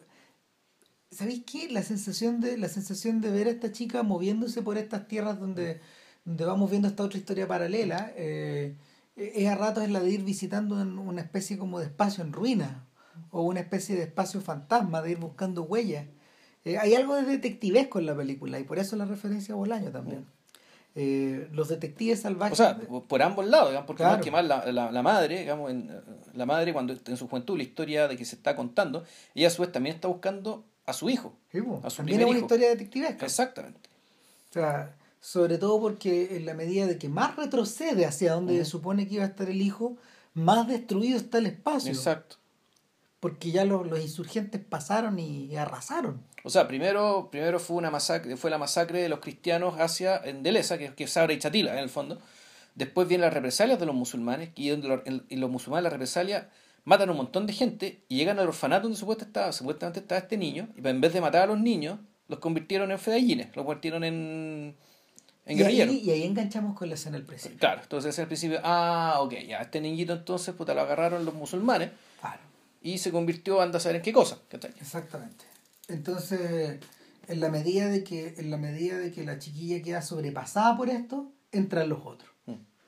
Llega un momento en que ya ella, ella está eh, ella está un poco suspendida en el aire, alojada en un hotel, weón, encerrada en el hotel, donde, donde ya no, no, no parece haber más, más pistas que seguir y ahí llega su hermano, llega, eh, llega su hermano. No, lo que pasa es que ella los llama, ella los Sí, convoca porque ella se entera de que la madre había estado en un centro de tortura y que su, el- el- su hermano había nacido en el centro de tortura, ¿cachai? Producto de una violación de los carceleros. Sí. O sea, ahí cuando está con crisis con eso, digamos, en esa crisis, llama al hermano, llama al notario, y aquí la cuestión ya se convierte en una especie de grupo, ya es un grupo de gente, de, gente buscando una... Pero ella está pensando todo el rato en el hermano perdido. Claro, y, claro, y, y ella cree que el hermano perdido es el producto de esta violación.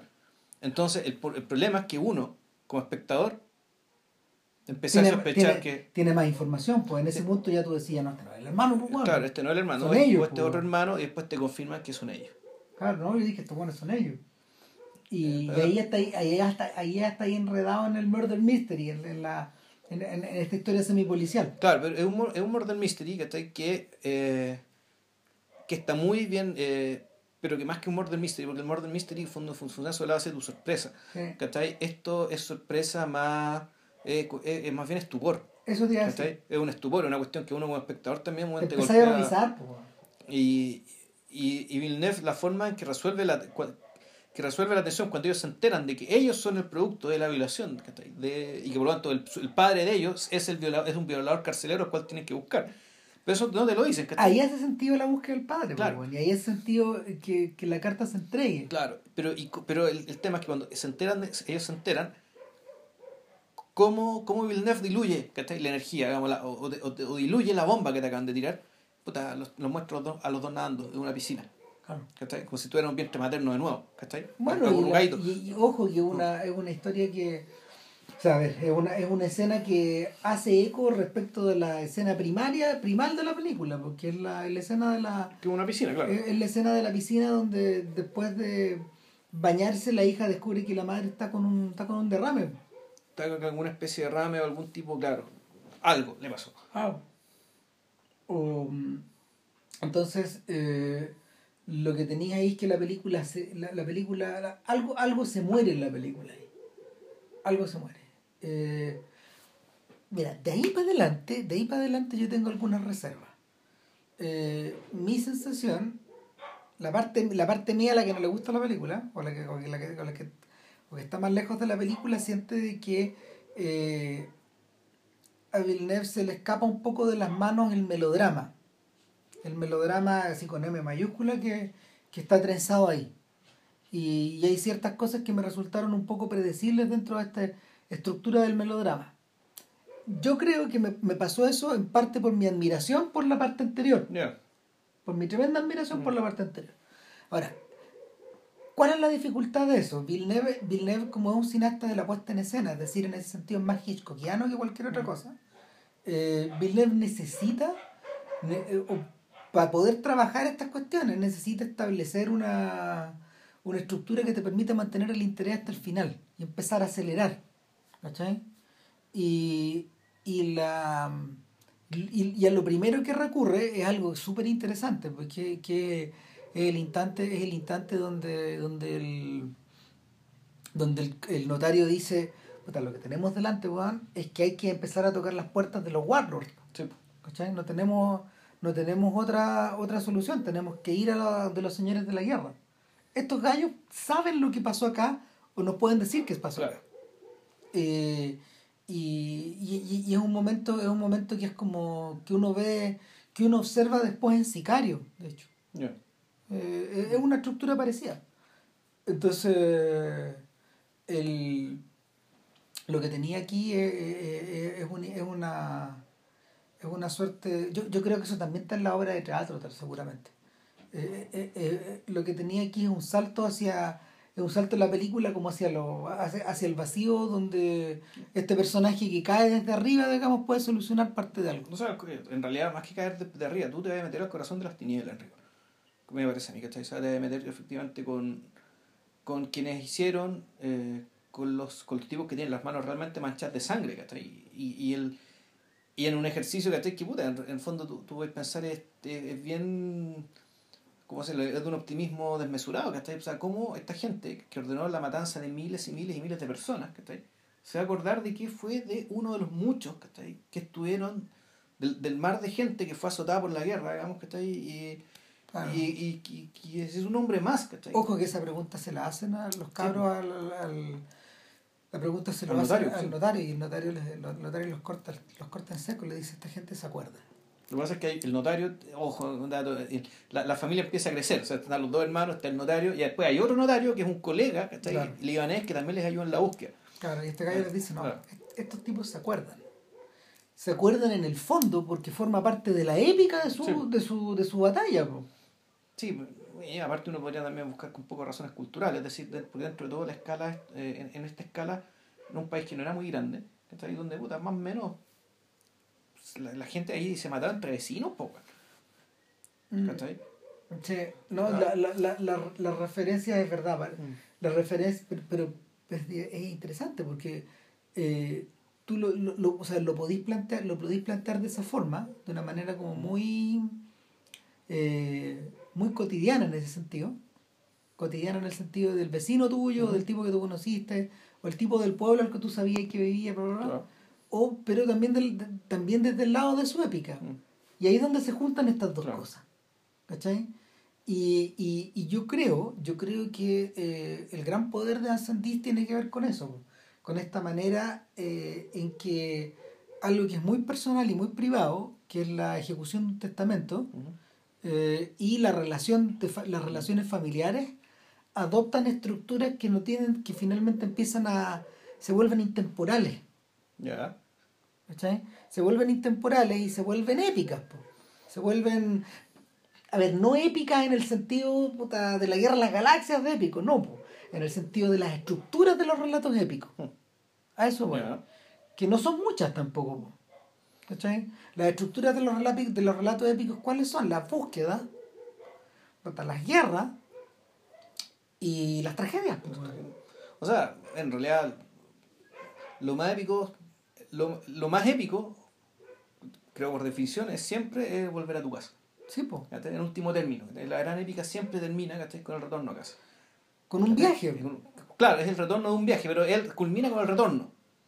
¿Cachai? Eh, esta película acá, en fondo, tiene un poco mucho de eso, el hecho de que esta, esta señora vuelva a su pueblo, cuando era cuando a buscar a su hijo. Claro, y que vuelva contra todo y pese a todo. Exacto. Y que le toque, y, se mete directamente en medio de la guerra, que le toca ver cómo masacran un bus lleno de musulmanes. Claro, que, es la gran escena cruenta de la película y al mismo tiempo la gran escena con, las imágenes de la Virgen María puesta en la metralleta, que el, los milicianos cristianos los que Claro, es la culminación del absurdo. Mm. E, esa, escena es la culminación del horror y del absurdo, mm. juntos. Claro, el, entonces, yo para mí el poder de la película, yo lo veo por el lado más bien de la. de, que muy, muy pocas películas, en el fondo te abren con total hondura el, lo que un ser humano puede sufrir, lo que un ser humano puede aguantar. Entonces, para mí un ejemplo, y esa película me acordaba, eh, esta película es pariente, creo yo, o más o menos, es hermana de Les Conochuta, de Tornatore, que es una película que creo que es una, es una muy buena película, es una gran película que tiene la desgracia de haber sido dirigida por un tipo con muy mala prensa. Eh, porque... Por un director mediocre en realidad. Claro, un director mediocre, sí, y que ha hecho... Y que claro, Cine Paraíso no se parece en nada a Les Conochuta, y Les, Les Conochuta es una película que que trata un poco lo mismo, en fondo es una también una mujer que busca una hija, busca un hijo, a una hija en realidad, a una niña, y, eh, y te cuentan en, en, en, dos tiempos, la búsqueda misma y él cómo fue que tuvo esta hija. Y lo que va pasando, pues efectivamente se va, se va revelando y culmina con un episodio de un sufrimiento que, que es inimaginable. O sea, que la, la película te lo muestra, la, la actriz lo interpreta con un gesto muy, muy virtuoso A, la, a la hora cuando ya se, se, se, sabe la gran verdad de todo esto. Y, y, y, y, tú, y tú, claro, tú ves esto, lo entiendes, lo sientes, pero siempre está la idea de que, bueno, esto, este abismo de, de sufrimiento, esta cuestión no tiene fin. Mm. Esta cuestión no, tiene fin, es, inconmensurable, eh, es incomprensible y gracias a Dios que así sea, que nosotros como público vamos a llegar solamente hasta acá. En ese sentido, la película, el, esta película también se apoya un poco, digamos, que está en, en, América, en América América, donde todo ese sufrimiento está mostrado, pero, también está un poco velado a través de esto que le decía el personaje acerca de, ya tenéis que guardar un, un último vestigio de, de, dignidad, siempre consérvalo, que para todo lo que venga.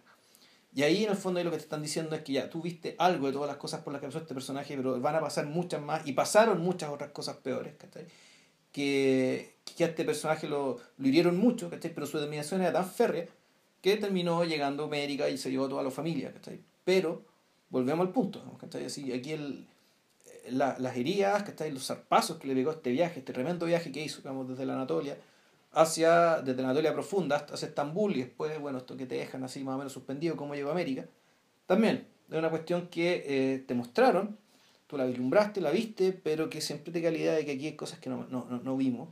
Es que, es que hay, eh, eh, hay, un tema, hay un tema con, hay un tema con la imagen eh, y la representación de la compasión y del sufrimiento.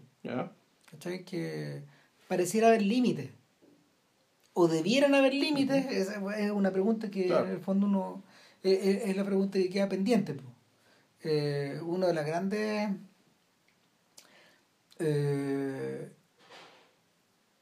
una de las grandes querellas que alguien como Jean-Luc Godard tiene con el cine contemporáneo, es decir, el cine que viene después de la segunda posguerra, eh, tiene que ver con su capacidad para obviar eso y, y hacerle, hacerle, ¿cómo se llama? Hacerle quita al bulto.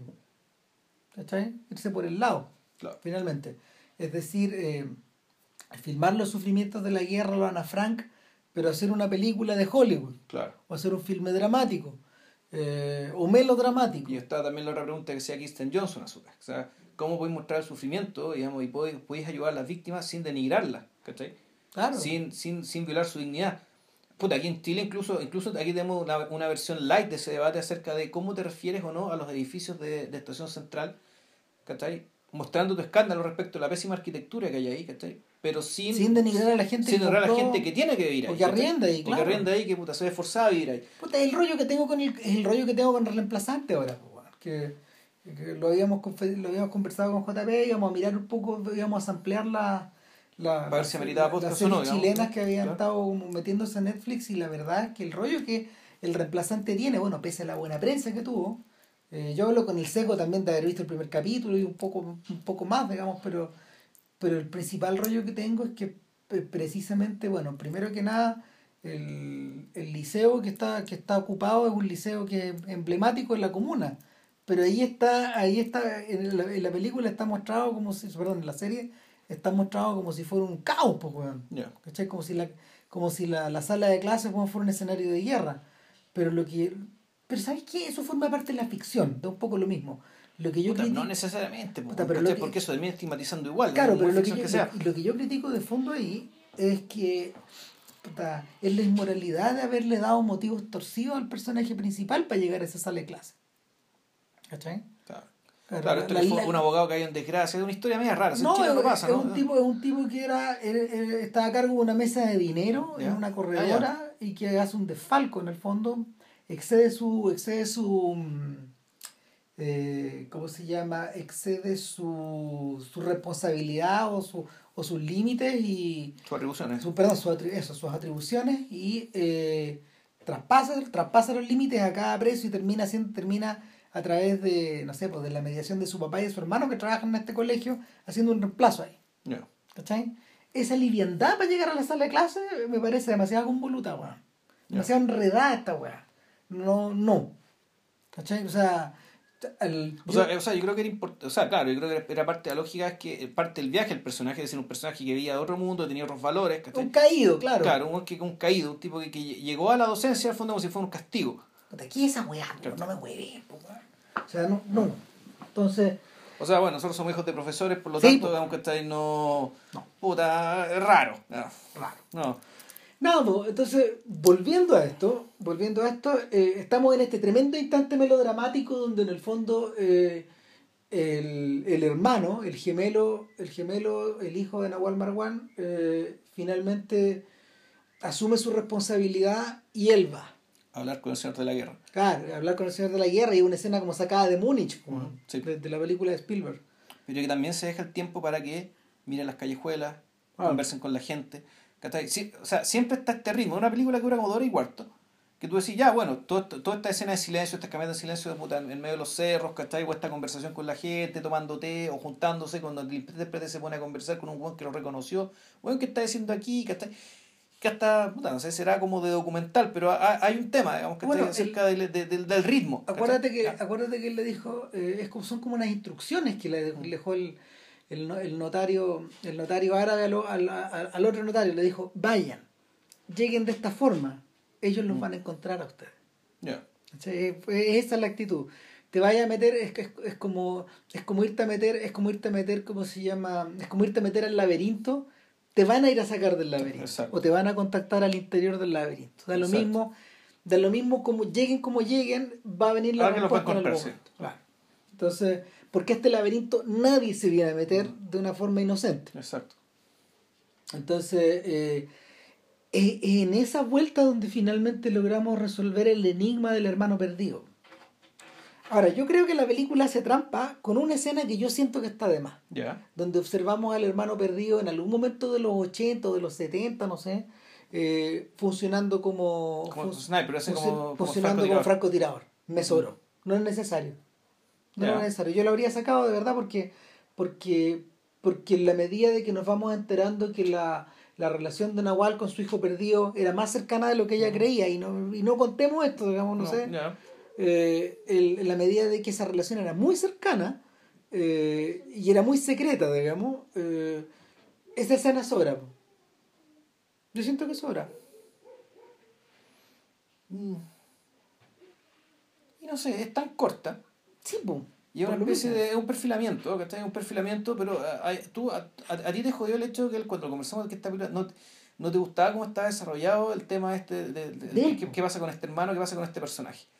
Yo creo que es importante al revés, yo creo que es una muy buena elección el hecho de que el personaje siempre quede en la sombra, que siempre sea otro, que pese a que en algún momento se produce el- el- la reconciliación, el conocimiento, digamos, ¿cachai? Lo que, lo que estos personajes, tanto el padre como el hermano, hicieron en, hicieron esta guerra es algo tan atroz que en el fondo tú no ellos existen, tienen sus ¿cachai? pero la reconciliación solamente llega hasta cierto punto. Es decir, ya mejor que no lo puedas incluir en tu mundo, que, que en tu mundo, sino que ellos están en otra parte.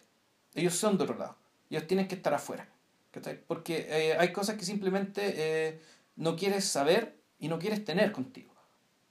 Eh, y en ese sentido creo que la película es bien coherente. ¿Cachai? Y este perfilamiento del personaje, digamos, ¿cachai? Puta, ahí cuando te lo muestran así arrollado con los, con los tres puntitos del talón, matando niños, ¿cachai? Matando niños, da, es una... Es como decirlo, eh, más, que, más que una adición a la historia, me parece, me parece que es una especie de a- a- a- adición a la historia de él, es más bien una adición ¿cachai? Al, a la idea que nosotros como espectadores nos hacemos de, nos podemos hacer de, de- de lo que realmente pasó en ese conflicto. Es decir, porque él siendo un niño que estaba perdido terminó convirtiéndose él, él en un asesino de niños. Mm. Em, Yo te decía que en el fondo lo que me jodía era que o esa escena mejor no estaba o había más. lo había que desarrollarlo más. Yo creo que, claro, puede ser que sí, que efectivamente el tipo tuvo la duda y decidió, ¿sabes qué? Que dejemos la cosa medio camino, pero yo creo que el resultado final, ¿cachai? Y el, y el valor que está detrás, yo creo que es ese, es que eh, estos personajes siempre van a quedar en la sombra. O sea, tienen que quedar en la sombra. No puedes sacarlos a la luz, no puedes no, no pueden no pueden, se tomó la decisión de que no se convirtieran en, los, en, en personajes que habitaran el mismo mundo, digamos, de los gemelos, Ahora yo tengo, que, que son, que son nuestro foco de interés principalmente. ahora yo tengo otra pregunta. ¿Cuánto de cuento árabe, cuánto de Asia hay metida en esta historia, más allá de la voluntad de hacerla ahí o más allá de, de ir estructurando estas cosas? A mí me da la sensación de que, y, y es por eso que me resulta tan, tan atractiva también la... Bueno, es que más forma- cuento ahora, este- este- este- hasta puede ser una forma muy retorcida de teleserie. De teleserie latina, ¿cachai? Esto de la guagua perdida que resultó ser puta. Puta, es eh, que, bueno, eh, bueno, yo no sé, po, yo, yo te lo mencioné, yo sentía que se me, culebrea, se me culebroneaba la cuestión, po, Mm. en algún momento. Yo diría que más, más, más que teleserie, yo creo que está ahí, tiene que ver con algo que lo conversamos en relación a, al- en el podcast de Kiarostami, a la forma en que una, una forma de mirar se junta con otra. ya. ¿cachai? En, el- en el caso particular de Kiarostami tenía que ver con la con una suerte de mm, una suerte de mm, de apoderamiento de otras miradas, de la mirada asiática y de la mirada europea. O sea, claro, la mirada europea es la de él. Claro. Es la de él y de sus alter egos, digamos, en las películas. Y que, pero interesantemente, en, en la película, en la película de ficción que hizo en la época del chat, que era una película sobre europeos y europeizantes, Cachao. Que era la- el informe. A partir de ahí, el, a partir de ahí la impresión que uno tiene es que, claro, esto es una película que se trata de él y sus alter egos, ¿cachai? mirando el país rural, mirando, mirando este país que nunca ha terminado de entender, Eh, en el fondo. Yo siento que esa, yo siento que esa suerte de fusión, y por eso también la película es muy, por eso encendida es tan hermosa, digamos, tiene que ver con eso, con, con la manera en que se mezclan estas dos cosas. En los momentos más inspirados de Múnich, eh, Spielberg conseguía algo parecido con el mundo semita, Ya. de hecho. El- y, y, y, y con la con el, con el enfoque determinista que ellos tienen sobre ciertas cosas. Ya. ¿cachai? Pero la mm, eh, eh, en este, en este caso está, está, está- lo convoluto de la historia tiene que ver con Asia, yo creo, lo, lo salpicado de, de, de estos instantes que parecen como de que parecen como de cuento, este, este cerco de coincidencia o esta... O sea, claro, y donde además, y, y donde además la misma geografía un poco como que no está, es decir, son autos, roda- son, son autos con- rodeando cerros. Claro. hay gente que se da vuelta, aquí no se, no, no se anda en línea recta acá. No, pues, y, eh, la, la película, no lo, la película, ¿cómo se llama? No, Y no, eso- no funciona de esa y manera. desde la, desde la geografía que eso se ve así. Ahora, lo interesante es que cuando pasáis, cuando, cuando, cuando Villeneuve hace, hace muy cerca en el tiempo, dos años después, su siguiente película. Tres años. Tres años estuve viendo, lo que pasa es que el- 2013, en 2013 hace, hace dos películas. claro. Hace Enemies. Enemy. Enemy. Con, Y con, el, Prisoners. con el vuelto del pan. Pero Enemy es posterior a Prisoners. Mira tú qué interesante. Yo creo que, yo creo que es, conse- es, es- es consecuencia de la otra. Yo no vi Enemy, de hecho. Ya. Pero, pero lo interesante es que pese, eh, a partir de lo convoluto de, Pris- de, de Anson Dees y del impacto que causa, emerge algo que es completamente distinto. po.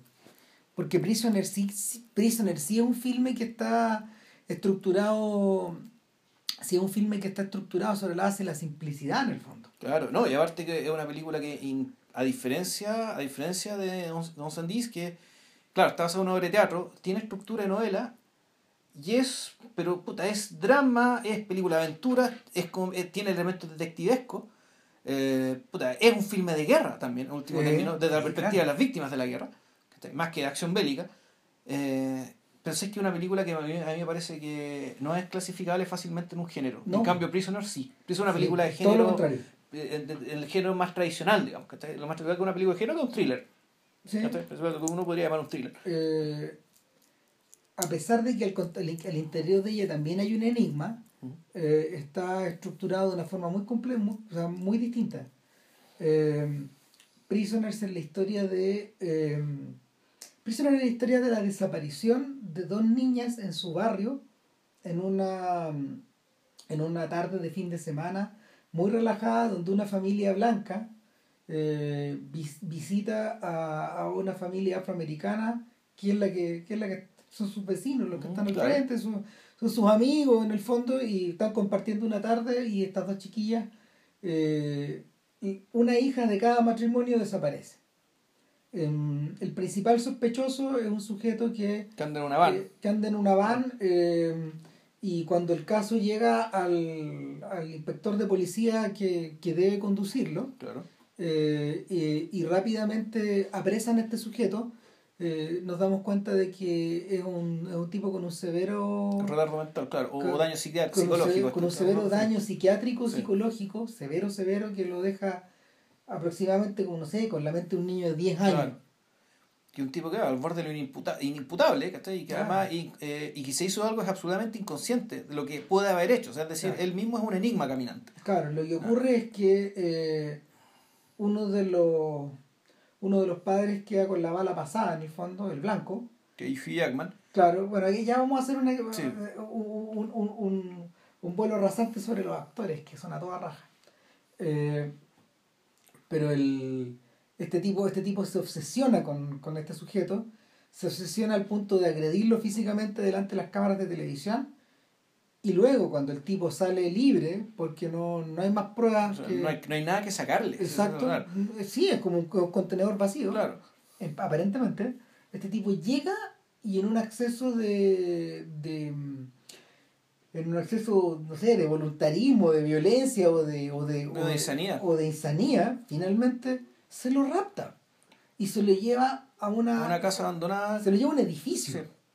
Prácticamente, porque es un edificio, ¿no? Ya, En realidad es, es como una casa de dos pisos que tiene como otro apartamento más, ¿no? Una cosa no, así. no, es como un edificio de departamento. Ya. Son como tres o cuatro cosas, tres o cuatro casas en una. Ya.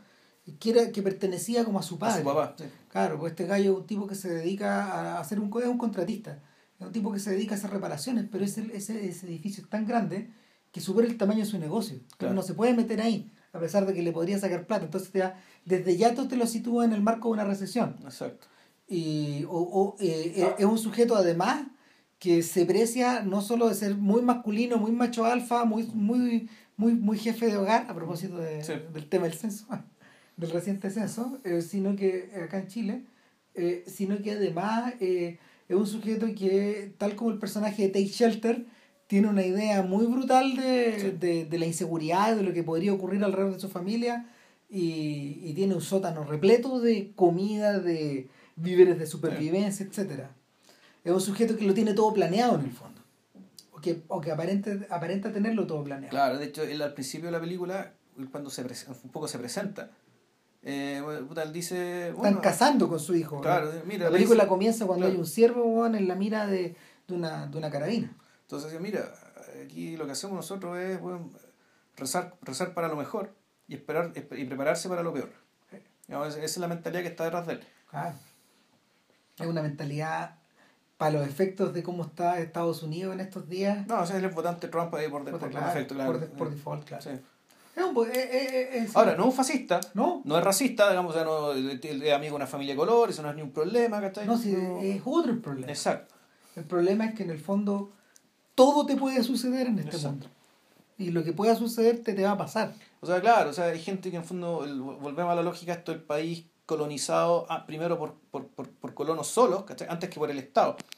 Es decir, es gente que no está protegida, que se sabe que tiene que protegerse sola, por mucho que supuestamente hay un Estado funcionando, acá hay policía y iglesia. Pero en el fondo lo que quedó es aquel momento en que no había ni policía, no había Estado, no había iglesia. No. Que el, la gente estaba sola. el estado de naturaleza. Exacto. Entonces, e- eso quedó ahí para siempre, digamos, en la cabeza de muchas personas y en particular la de este individuo. Y, y en este estado de naturaleza tú te defiendes con lo que tienes a mano. Con lo que hay nomás. Y utilizas lo que está en tu favor para poder... Claro, para lograr tu objetivo, Claro. tu legítimo objetivo. Y en este caso el tipo secuestra al. lo encierra. lo encierra. Y aquí, claro, aquí nos empezamos a meter, ponte tú, en el mundo de David Fincher, en el mundo de Seven. ¿Sabes? Claro. Porque parece- en ese- en- eh, vamos, hay que decir, Villeneuve es por definición es un ecléctico. Es un gran ecléctico. Tú decís, tú decís muy bien. Es un, ¿Para dónde es un- es un cineasta, es un cineasta de la puesta en escena. Sí. Y un cineasta en realidad de, de las puestas en escena. digamos, como, en plural. como- Las como- películas no se parecen una a otra. no digamos. se parecen entre sí, pero se parecen mucho otras películas. Sí. Y, y además, y no solo eso, además te da la impresión de que él pareciera que le gusta o, o le interesa esto de, de pisar terreno ya pisado ¿cachai? y re- reinterpretarlo. O sea, Exacto. Sicario es una película posterior a The Counselor, Arrival es una película po- posterior a Interstellar y pareciera que dialogara con ellas. ¿cachai? Claro, Prisoners es una película en ese sentido, eh, en ese sentido posterior a Zodiac. Exactamente. De hecho, y tiene al mismo Jake Gyllenhaal, digamos, teniendo, haciendo un perfil de personaje más o menos similar. Similar, claro. ¿cachai? O sea, mo- movido por la misma obsesión. Sí. Eh, Eh. y, Enemy, y Enemy también tiene una película hermana, que era una con Eisenberg. Que no sé si es anterior o posterior, creo que se llamaba El Doble, Sí, The Double. The Double. ¿Cachai? Eh, Buena película.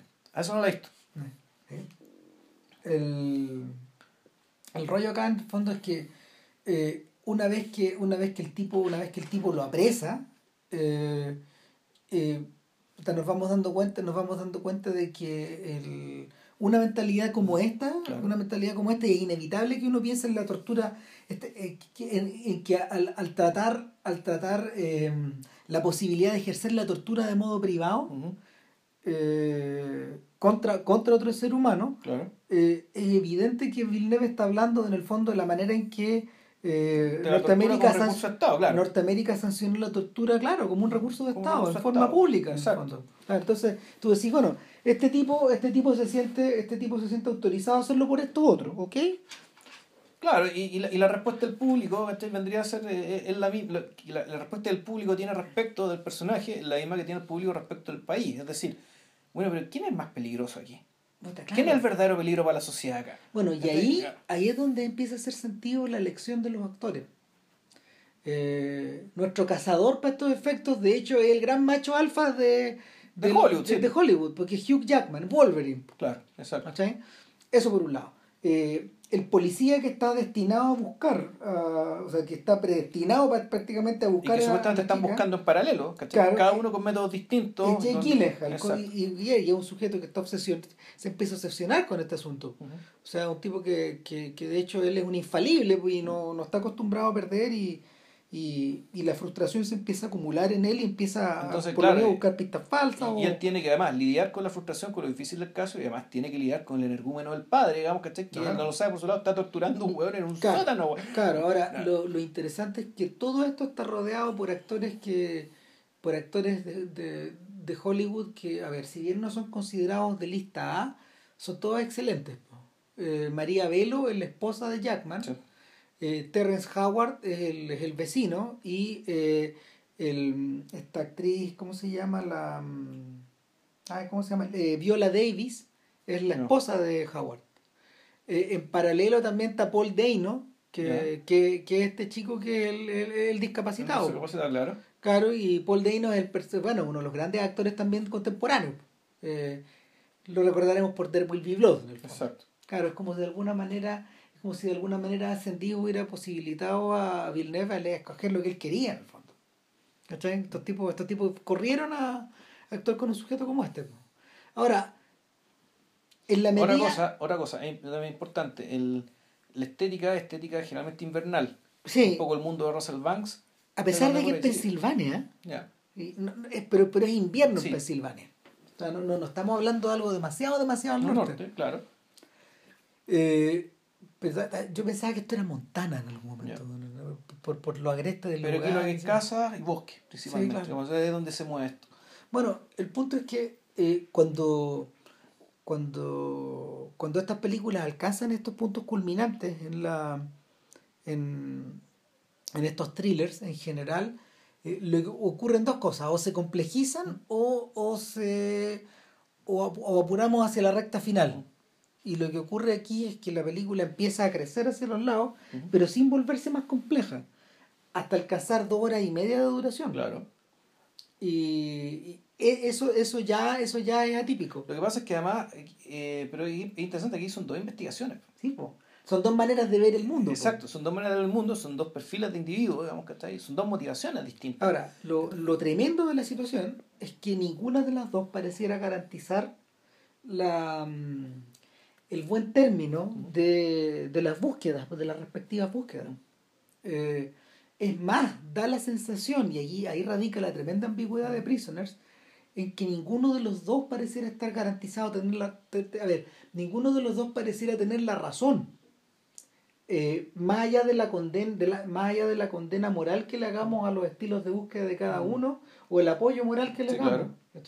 eso no eh, eso, eso no está garantizado desde la desde el punto de vista de la mm, ¿cómo se llama? de la, de la efectividad de la ejecución o de la capacidad de llegar a buen término No, no, aparte que el, el mismo título te sugiere, en el fondo, que eh, estos personajes, las víctimas, los victimarios, los investigadores son, no, son todos literalmente Prisioneros. prisoners. O sea, es gente que en el fondo está, eh, está o predeterminada, predeterminada o determinada, digamos, a actuar de una manera muy, de, de un actor relativamente, no, no necesariamente predecible, ¿cachai? claro De una manera, de una manera tal que no necesariamente, ¿cachai? Es por su propio beneficio. Claro, ahora, mira, para estos efectos, eh, Prisoner sí o sí es un hijo de Zodiac. Ahora, en la medida de que Zodiac eh, se vuelve infinitamente más compleja y más sutil, la opción de Prisoners es completamente distinta. po. Es que, la, la- es que, es que no- eso no te suena a una traición. ¿cachai? No, para nada. Porque es una película que tú, tú la entendiste así como una película de género muy directa, entre comillas simple, ¿cachai? Simple en lo que se refiere a trama, ¿cachai? Más bien. Eh, sin, sin muchos bemoles, digamos, ¿cachai? Pero la complejidad está básicamente por el hecho que hablamos delante, es decir, que aquí son dos investigaciones, son dos Claro. formas de ver el mundo, ¿cachai? Y bueno, y una tercera, que es la que, que es la que tiene que ver con los victimarios, que también es muy interesante. Eso no lo vamos a explicar, ¿cachai? Para no, No. para no, spoiler. No, porque de hecho, precisamente eh, eh, en un filme tan sencillo como este, te tenés que parar como por acá nomás. Sí. porque porque la tanto la resolución como las consecuencias de la resolución y, y, y el- significado último del misterio forman parte precisamente de la historia Sí. entonces ya no llegáis hasta acá nomás porque no lo que la hace tremendamente satisfactoria es precisamente su capacidad como para integrar todo esto hasta el final pero hasta el final eh, ¿sabes que eso me Sí. dejó helado weón? porque porque la en la mayoría de las películas eh, de, de juegos de, de caza de gatos y ratones por ejemplo eh, Es que la casa de gato y ratones, tú sabes quién es el gato y tú sabes quién es el ratón. Exacto, po. po, weón. exacto, y Ah. tú sabés, tú empezáis a sacar conclusiones y empezáis a, mm, empezáis a observar lo que hay alrededor y, y, y jugáis un poco a ser Sherlock, Mm. en el fondo. Y esto no te permite jugar a ser Sherlock, estás, estás permanentemente estás permanentemente intrigado no solo por lo opaco que es el misterio, sino que también por la presencia de detalles o de conductas que en el fondo lo van extremando. No, a ver, claro, en el sentido.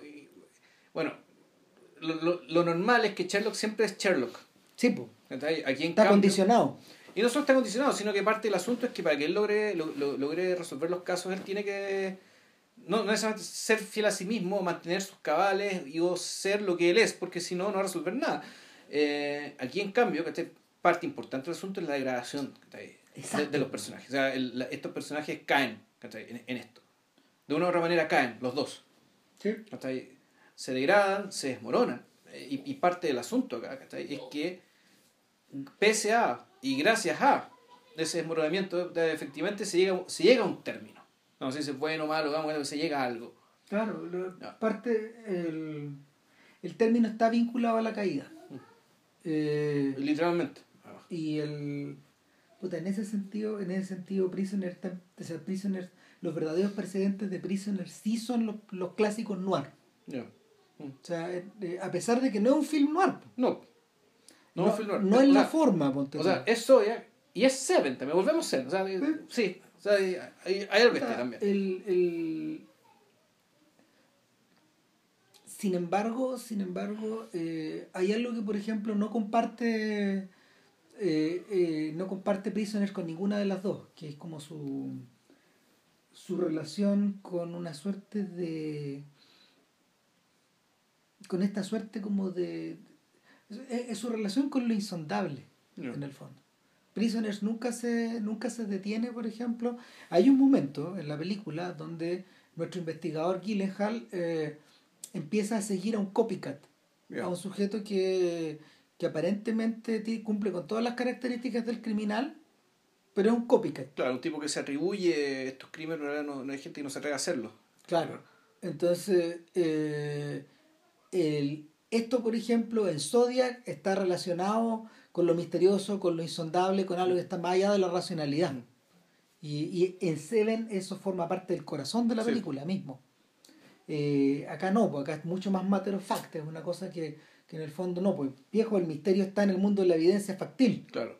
O sea, esto es una vista falsa, y por lo tanto, en realidad esto no es más que eh, puta, un otro vampiro más que le va quitando la energía a nuestro investigador. Exactamente. Exactamente. tal cual.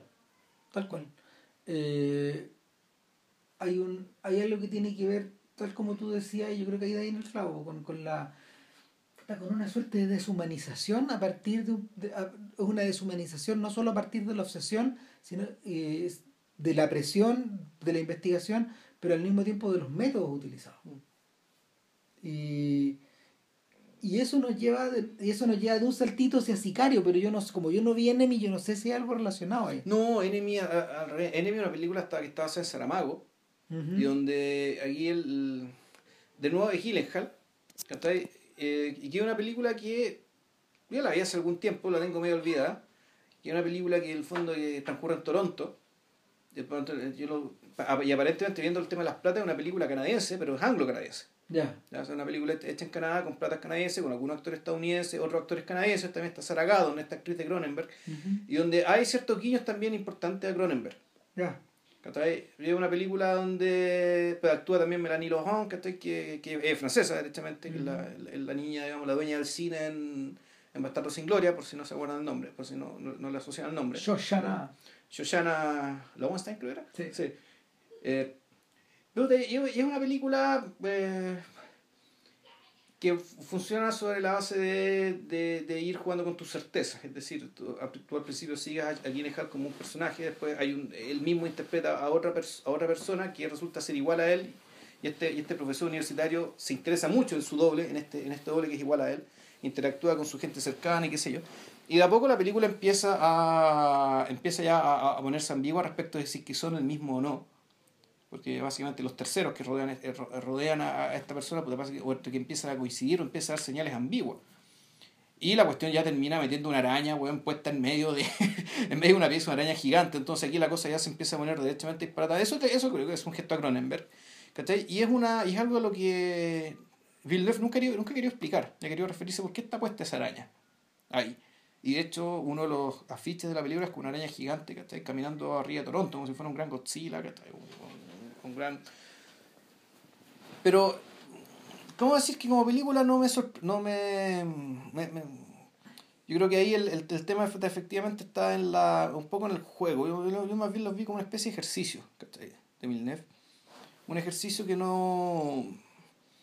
Un ejercicio que no le encontré mucho sentido, debo decir. Eh, así que no tengo mucho más que decir al respecto. No, o sea, es que ¿sabéis qué? A mí me pasa que a Villeneuve, en la medida de que se va insertando en el mundo del cine americano, mm, le ocurrió algo parecido a lo de Nicolas Winding Refn, el danés.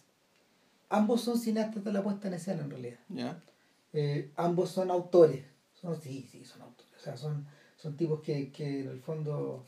Pues son autores desde ahí. Desde ahí, desde Sí. ese mundo, claro. Sí. eh, O sea, eh, son gallos con preocupaciones interesantes, saben filmar, filman bellamente, eh, pero, pero es curioso. eh, para mí, eh, Refn toca techo con Bronson y con Drive, Ya, pero todo lo que ha hecho después es ir a menos, ya.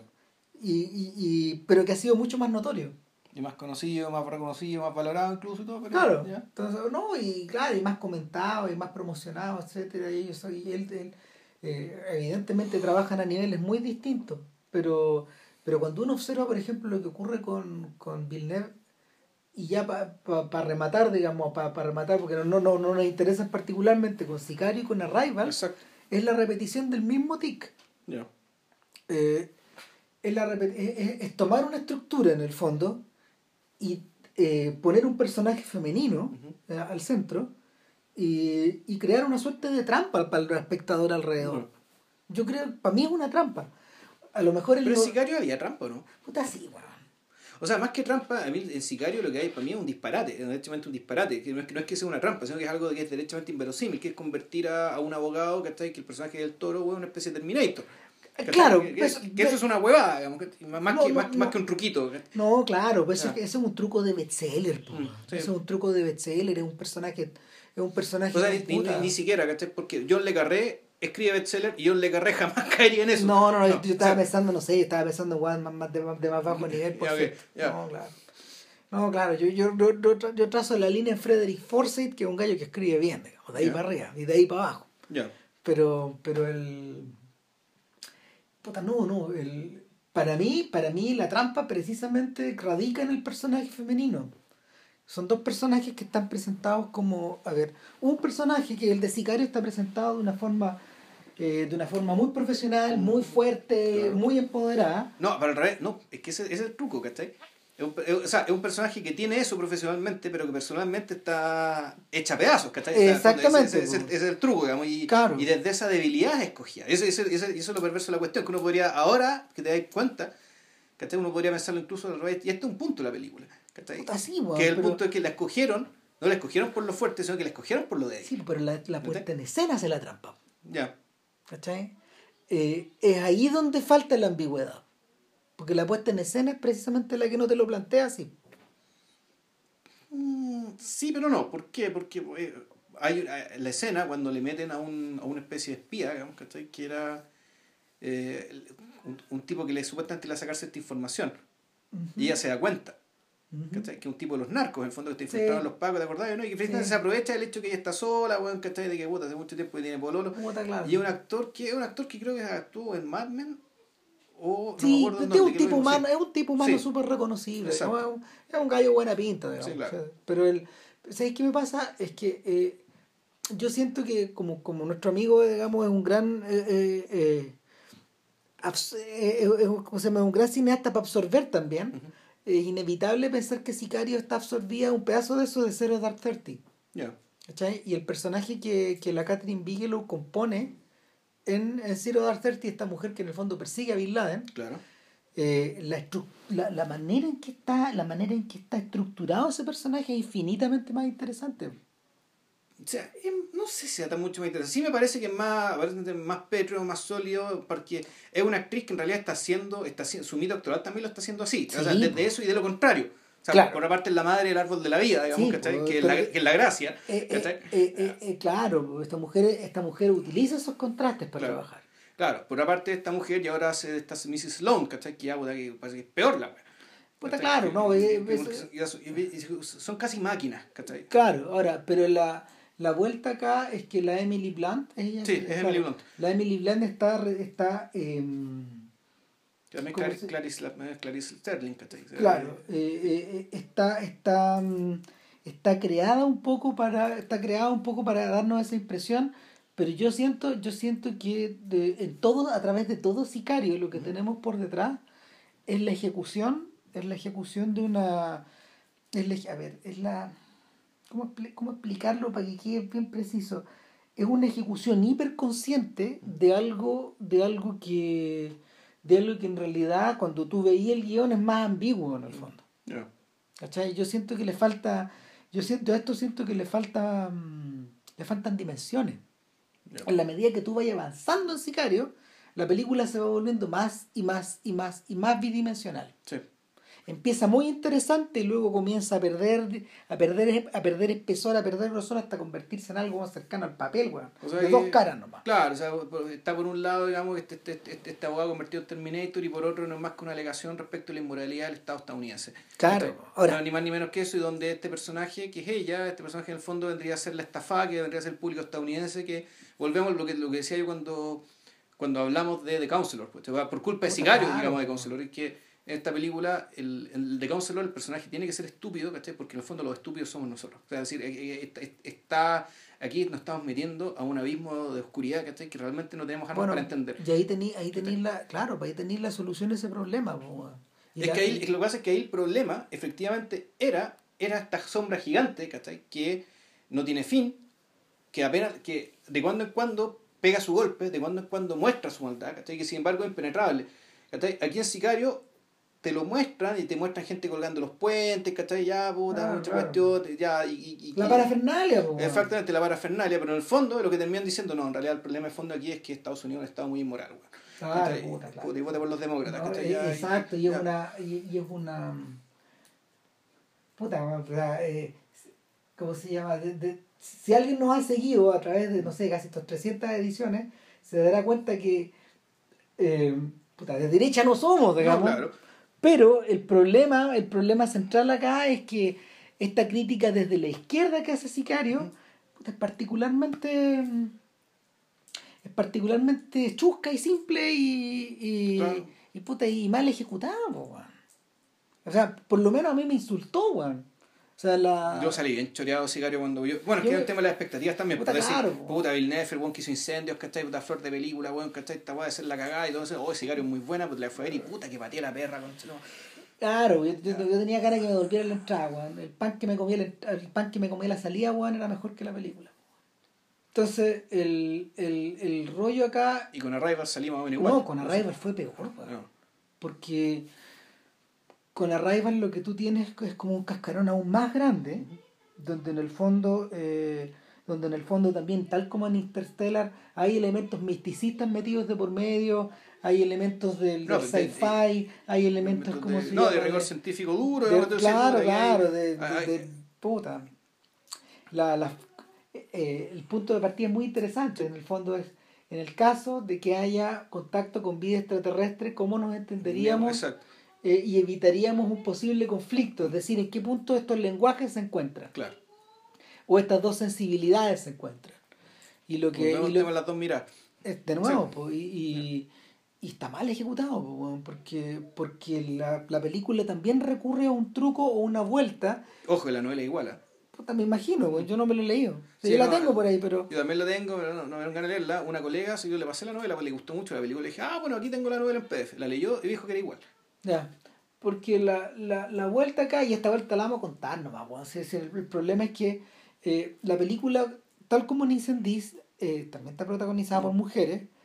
Y hay desde el principio una. Hay dos tiempos. Hay dos tiempos. Mm. Pero hay un tiempo que es más importante que el otro, que es el de nuestra científica que está encontrándose con nuestros extraterrestres. Claro, pero en paralelo hay un tiempo de, de- del pasado, supuestamente, porque ella, ella, ella está dañada por la pérdida de una hija. Claro, ahora, ¿qué es lo que pasa? Eh, Villeneuve juega con, juega con la.